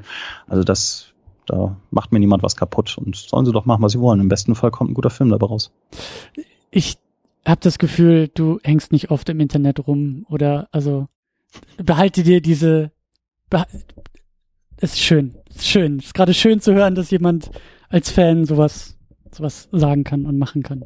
So. Ich habe seit sechs Wochen einen aktiven Twitter-Account. Ich bin, ich bin jetzt angekommen. Ja, nee, also behalte dir das auch bei. Guck gar nicht zu viel in dieses Internet, weil das, das ist nicht gut. Also da ist so viel Hass und so viel, naja, naja. Ähm, ja, aber dann lass uns vielleicht noch zum Abschluss ähm, auch noch mal ein bisschen so äh, konkreter auch über Harrison Ford sprechen, weil wir haben jetzt ein bisschen das, oder du hast es ja sehr schön eigentlich ähm, möglich gemacht, dass äh, Indiana Jones vielleicht auch neu besetzt werden könnte. Aber was, was gibt uns Harrison Ford in seiner Verkörperung als Indiana Jones? So, siehst du da, ähm, ja, siehst du da Eigenheiten oder Besonderheiten, die durch den Schauspieler in die Figur irgendwie übertragen werden? Äh, ja, ich äh, muss ein bisschen aufpassen, weil damit könnte ich tatsächlich den dritten Teil ein bisschen vorwegnehmen. Äh, es, aber es gibt so einfach dieses, dieses verschmitzte Grinsen, mhm. was, was, einfach, glaube ich, kaum ein anderer so gut kann wie, wie Harrison Ford. Und äh, der schafft das einfach, meine, meine Güte, wenn wir die Figur des Indiana Jones erstmal runter reduzieren. Seine Motivation ist Ruhm, ist Ehre, äh, ist, ist Reichtum. Das ist ja in erster Linie alles andere als äh, etwas Ehrenbürgerliches. So, und äh, der Mann macht eigentlich nichts anderes als Gräber zu plündern. Das sind hm. Kulturschätze. Äh, es ändert sich im dritten ein bisschen was von der Motivation, aber Stand jetzt ist er nichts anderes als einer, der, der Gräber plündert und nebenbei auch noch böse Mächte aufhält. Aber das tut er ja in erster Linie eigentlich nicht der bösen Mächte willen, sondern das tut er eigentlich erstmal mit einer ganz anderen Einstellung. So, und ja, da müsste man dann eben, müsste man dann eben gucken, so, ne? Und ich denke, Harrison Ford kriegt das hin, dass diese Figur in ihrer, ihrer eigentlich ja schlechten Ausrichtung eben diese Sympathie trägt. Ja. Ne? Also dieses einfach in die Kamera nochmal umdrehen, nochmal in die Kamera grinsen, das so ein bisschen so die eine Wange hochziehen, das äh, kriegt, glaube ich, nur Harrison Ford hin. Also ja, da müsste dann ein äh, potenziell anderer Schauspieler sich andere Facetten der Figur überlegen, die man vielleicht zeigen kann. Das Aber das ist, glaube ich, kaum. Das, also es würde, wenn es jemand anderes macht, glaube ich, eher lächerlich wirken, als, als äh, dass es funktionieren würde. Ja, das, das ist eine gute Beobachtung. Da musste ich auch dran denken, dass Harrison Ford diese Leichtfüßigkeit auch so gut verkörpert. Und das, was ich vorhin meinte, so mit diesem he's in on the joke. Also wenn, wenn, ja, wie diese Szene, ne? Er greift zu seiner Waffe, sie ist nicht da und dann grinst er irgendwie noch so ein bisschen verschmitzt zu uns als Publikum. Das funktioniert, weil Harrison Ford das kann und macht. Und auch wie du sagst, so die Figur hat vielleicht, ist vielleicht auf dem Papier, ähm, äh, wie sagt man, äh, unsympathischer als die Verkörperung durch Harrison Ford. Der, der, der, ja, der bringt da eine Leichtigkeit hinein, die schwer zu ersetzen ist, glaube ich. Auf jeden Fall. Also ja. du kannst es nicht, du kannst es nicht eins zu eins verkörpern. Also wenn es jemand anderes machen sollte, dann wird es wahrscheinlich ähnlich laufen wie mit den James Bond-Figuren, dass eher jeder seine eigene Portion Bond oder Charaktereigenschaft mhm. oder Facette der Figur reinbringt und eher so die, die Tropes gleich bleiben, als die Art und Weise, wie die Figur gespielt wird. Mhm. Ja. Aber dann ist eben die Frage, wie trennbar ist Indiana Jones äh, dazu? Also wer könnte das dann eben auch so machen? Ähm, würden die Tropes oder die, die einzelnen Facetten der Figur ausreichen, äh, dass sie ein anderer Schauspieler trägt und gleichzeitig was eigenes reinbringt. Also wie weit ist das dann noch Indiana Jones? Also darf das, das den Namen Indiana Jones tragen? Oder ja. sollte es vielleicht, das ist ja auch eine Form von Fortsetzung, ne? das haben sie, äh, ja, das darf ich nicht sagen, aber äh, im vierten haben sie es ein bisschen probiert, äh, das äh, mit einem Nachfolger zu regeln. Und äh, das ist ja, es ist in Fankreisen derartig auf Ablehnung gestoßen, ähm, ja, dass der Schauspieler mittlerweile Just Do It Werbespots. ja.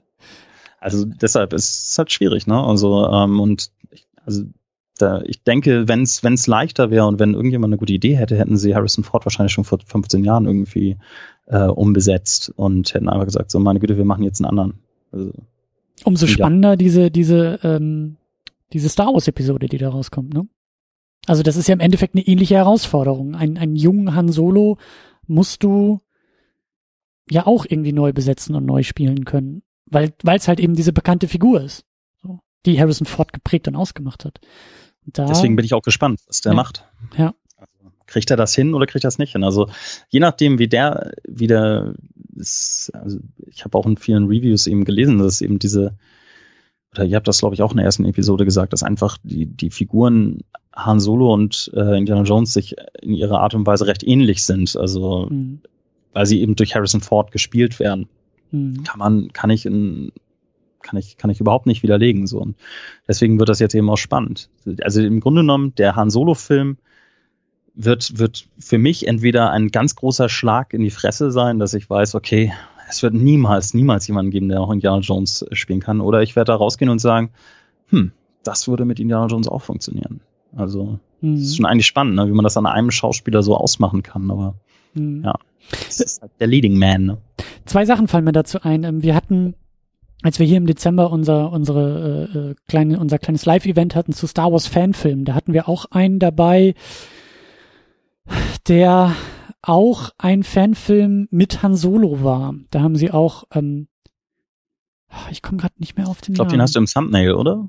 Auf ja, genau, Seite. genau. Ja, das, ich hatte den nur gesehen. Ich habe die Folge aber tatsächlich noch nicht gehört. Genau, äh, also in dem, in dem Beitrag ist halt auch auf jeden Fall dieser, dieser Kurzfilm verlinkt. Der hat auch irgendwie, ähm, boah, ich komme jetzt gerade nicht auf den Titel, aber ich glaube, das ist auch irgendwie, das klingt schon fast so wie der, wie der, wie der offizielle Filmtitel. Also äh, auch irgendwie, glaube ich, so Han Solo Story oder irgendwie sowas.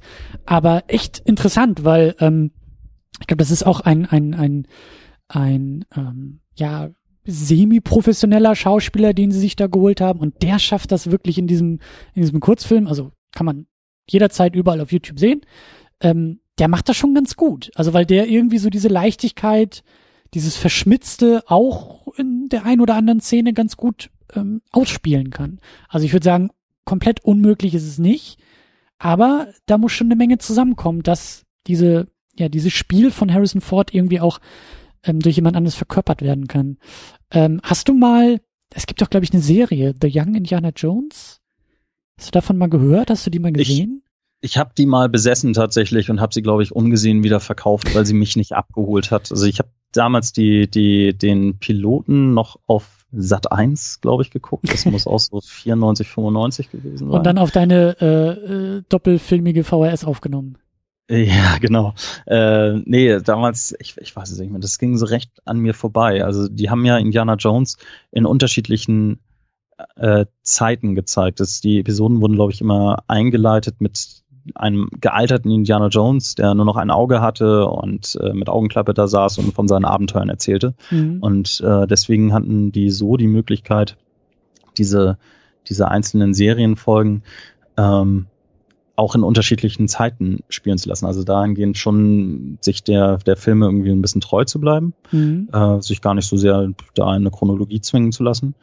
Aber da kam dann der sehr eigenwillige George Lucas wieder durch, der mittlerweile einfach sehr viel Bestimmungsrechte hat und der sagte, er möchte diese Serie sehr als äh, Anschauungsunterricht oder als eine Art Geschichtsunterricht äh, verpacken. Und so war das dann auch. Indiana Jones hat dann da irgendwie unterschiedliche Figuren getroffen, ähm, also mhm. historische Figuren getroffen. Und ähm, mich hat das nicht abgeholt. Ich fand aber auch, ich bin mir nicht mehr sicher, wer hatte nochmal den äh, den jungen, jüngeren Indiana Jones, so, ich weiß nicht, wie alt er da war, so um die 20 gespielt. Der hat auch bei der blutige Fahrt Gottes gespielt. Hat er einen von diesen Brüdern gespielt. Neil irgendwas? Nein. Mhm. Ah, ich komme nicht mehr drauf. Naja, der auf jeden Fall äh, hat da den einen, die eine, den einen gespielt und dann war da aber auch dann ein sehr junger Indiana Jones und der, das war dann so ein Kind ähnlich nervig wie Anakin Skywalker äh, in jungen Jahren. Hm. Und äh, nö, also mich hat das nie abgeholt. Ich habe die, ich habe glaube ich irgendwann noch mal angefangen, die mir auf DVD äh, anzuschauen und ich habe es nie mehr als die ersten 20 Minuten, glaube ich, geschafft und habe ich aufgegeben. Das verpackt und verkauft bei eBay. Also hat's da auch nicht für dich funktioniert. Also, ne, weil ja. da gab es ja dann schon mal diesen Präzedenzfall, dass da ein anderer ähm, Indiana Jones gespielt hat. Ja, ja, wobei mich mich persönlich spricht einfach dieser Abenteueraspekt auch sehr an. Also das äh, das war weniger klar war es nicht Harrison Ford, klar war kein Hut und keine keine Peitsche. Ich weiß nicht, ich erinnere mich aber auch nicht mehr genau, wie die war. Aber äh, es ist auch dieses, so ich mag diese, diesen Gedanken, dass der durch äh, alte Katakomben durchrutscht und irgendwas von Wert findet, äh, sich äh, die, diese große, großartige Eröffnungssequenz äh, des ersten Teils, wo er sich vor diesem riesigen, äh, dieser Steinkugel in Sicherheit mhm. bringen muss. Alte Fallen, wer hatte nicht als Kind irgendwie davon geträumt, in alten Pyramiden rumzulaufen und zu sich vorzustellen, dass da irgendwo ein vergrabener Schatz noch ist hinter irgendeiner Mauer, während man, wenn man nur den richtigen Knopf drückt. So, und das war für mich eigentlich so im Kern, macht das irgendwie auch ein bisschen die Figur des Indiana Jones aus. Ähm, der Entdecker. Und das äh, blieb bei der Serie, glaube ich, ziemlich auf der Spur. Mhm. Aber ich nagel mich nicht drauf fest. Ich bin mir auch nicht mehr ganz sicher. Ich weiß nur, dass es mich nicht abgeholt hat. Aber da ging es eben auch nicht darum, also Indiana Jones hat einfach aus meiner Sicht zu blöde Sachen zu tun gekriegt und äh, das, äh, die ganze Motivation dahinter stimmte für mich nicht. Mhm. Tja, also wir könnten ja. jetzt eigentlich noch weiter philosophieren und vor allen Dingen auch noch weiter so, um im Metier zu bleiben, noch weiter ähm, ausgraben und den Indiana Jones noch weiter freilegen. Aber ich finde, das, das ist erstmal ein gutes Zwischenfazit, weil äh, wir haben ja noch zwei Filme vor uns. Also und dann noch einen dritten, weil bis wir durch sind, ist wahrscheinlich auch der schon da. Was hältst du davon, wenn wir da ein bisschen zumachen langsam? Das finde ich auch gut. Ich bin langsam auch äh, kaputt. So. und dann sollte man auch aufhören, wenn es am schönsten ist. Ja, ich habe nämlich gerade noch mal geguckt, haben wir noch, ob wir noch irgendwas in unseren Notizen haben oder so. Ein paar Sachen wären da vielleicht noch drin, aber ja, ich finde, das ist eigentlich ein schönes Ende so. Ja, Finde ich auch. Und wie gesagt, also die, die nächsten Filme sind ja da und äh, da können wir dann gerne nochmal weitermachen. Gerade auch so dieses, diese, diese Frage, ne, so was macht die Reihe aus? Was ist Indiana Jones für eine Figur? Wie, ne, wie, wie, wie verstehen wir den? Was zeichnet das alles aus? Das kann man dann ja wunderbar eben mit der nächsten Episode dann weitermachen, mit dem nächsten Film, der das vielleicht auch nochmal ein bisschen anders dann zeigt. So. Es wird wunder, wunder, wunder schön für dich werden, Christian. freue mich mit dir Teil davon sein zu dürfen. Sehr gut. Äh, ja, wie am Anfang auch erwähnt, wollen den David dann noch dazu und dann ist eigentlich auch ähm, fast schon Zahltag, weil ich glaube, wenn ich dann nicht zum Indiana Jones Fan, Fan werde, dann ist glaube ich alles mit mir verloren, oder?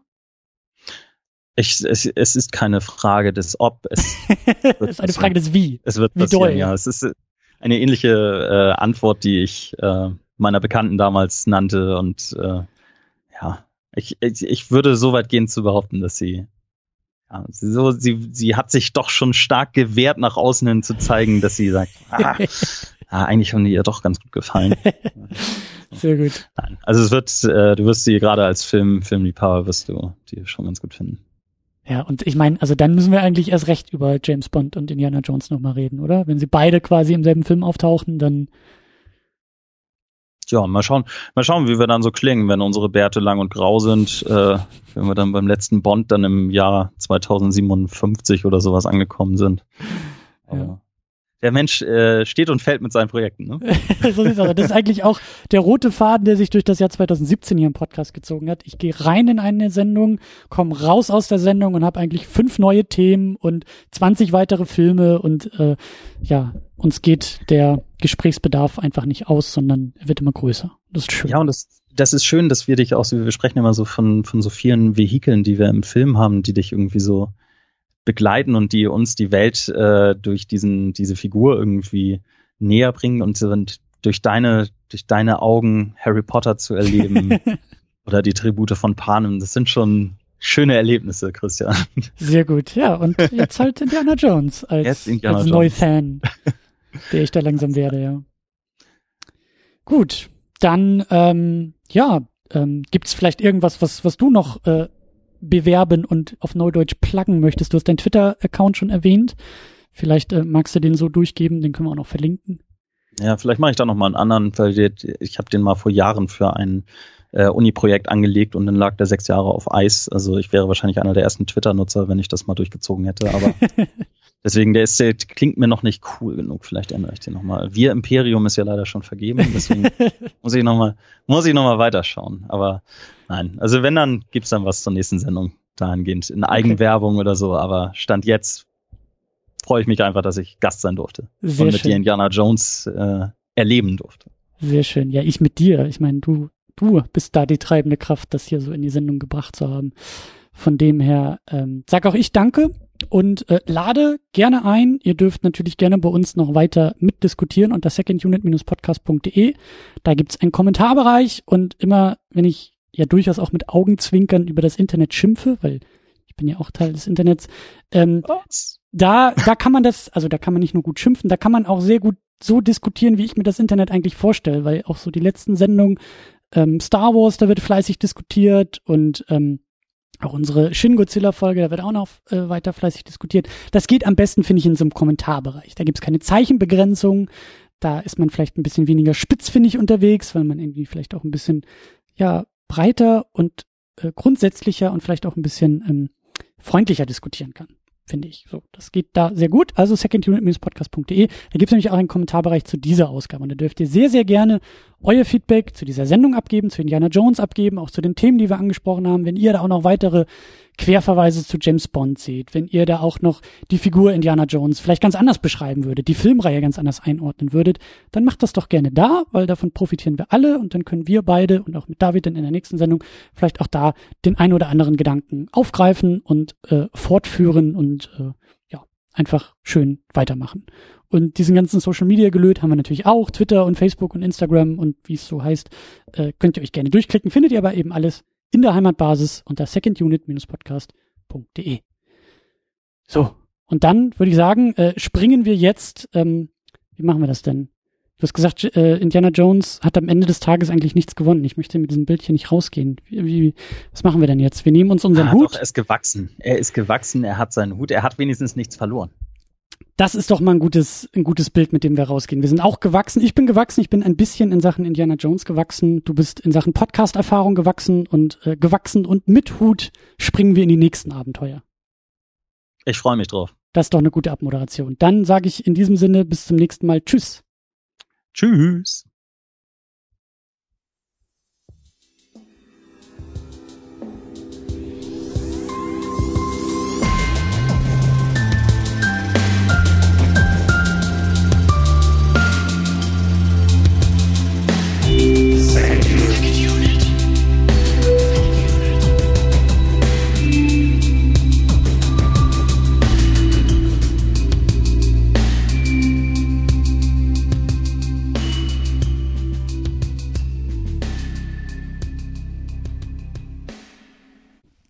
Die Second Unit ist das Ergebnis harter Arbeit. Der Podcast kostet Zeit, er kostet Energie, er kostet Geld. Deshalb könnt ihr unsere Arbeit auf Patreon unterstützen. Viele wunderbare Menschen machen das bereits. Jonas Mapace, Rochus Wolf, Alex, James Vermont, die Cinematic Smash Brothers und Cedric Schmidt unterstützen uns mit zwei Dollar im Monat. Dafür erhalten Sie an dieser Stelle ein Dankeschön. Darüber hinaus unterstützen uns Tahiti Su, Sultan of Swing, Markus Halmitschlager, David X. Noack, Florian Primel, Sebastian, Gian Ferrari Stefan, Stefan Druwe, Rike The Midlist, Käthe, Playstar, Christian Schmickler, Jota, Steve Geiler, Ulf P., Niklas Römke, Spencer Stewart, Lars Rühmann, Inge, Stefan Manken, Sonja Bethgejele und Jan mit 5 Dollar im Monat. Für diesen Preis erhalten Sie Zugang zu unseren State of the Unit Podcasts. Darüber hinaus haben wir noch einen Unterstützer mit 10 Dollar im Monat, das ist Thomas Jaspers. Euch allen ein großes, großes Dankeschön. Vielen Dank für eure zahlreichen Pledges auf Patreon. Ihr seid großartig. Wenn du die Second Unit auch unterstützen möchtest, dann kannst du das tun. Unter patreon.com slash secondunit. Vielen Dank dafür.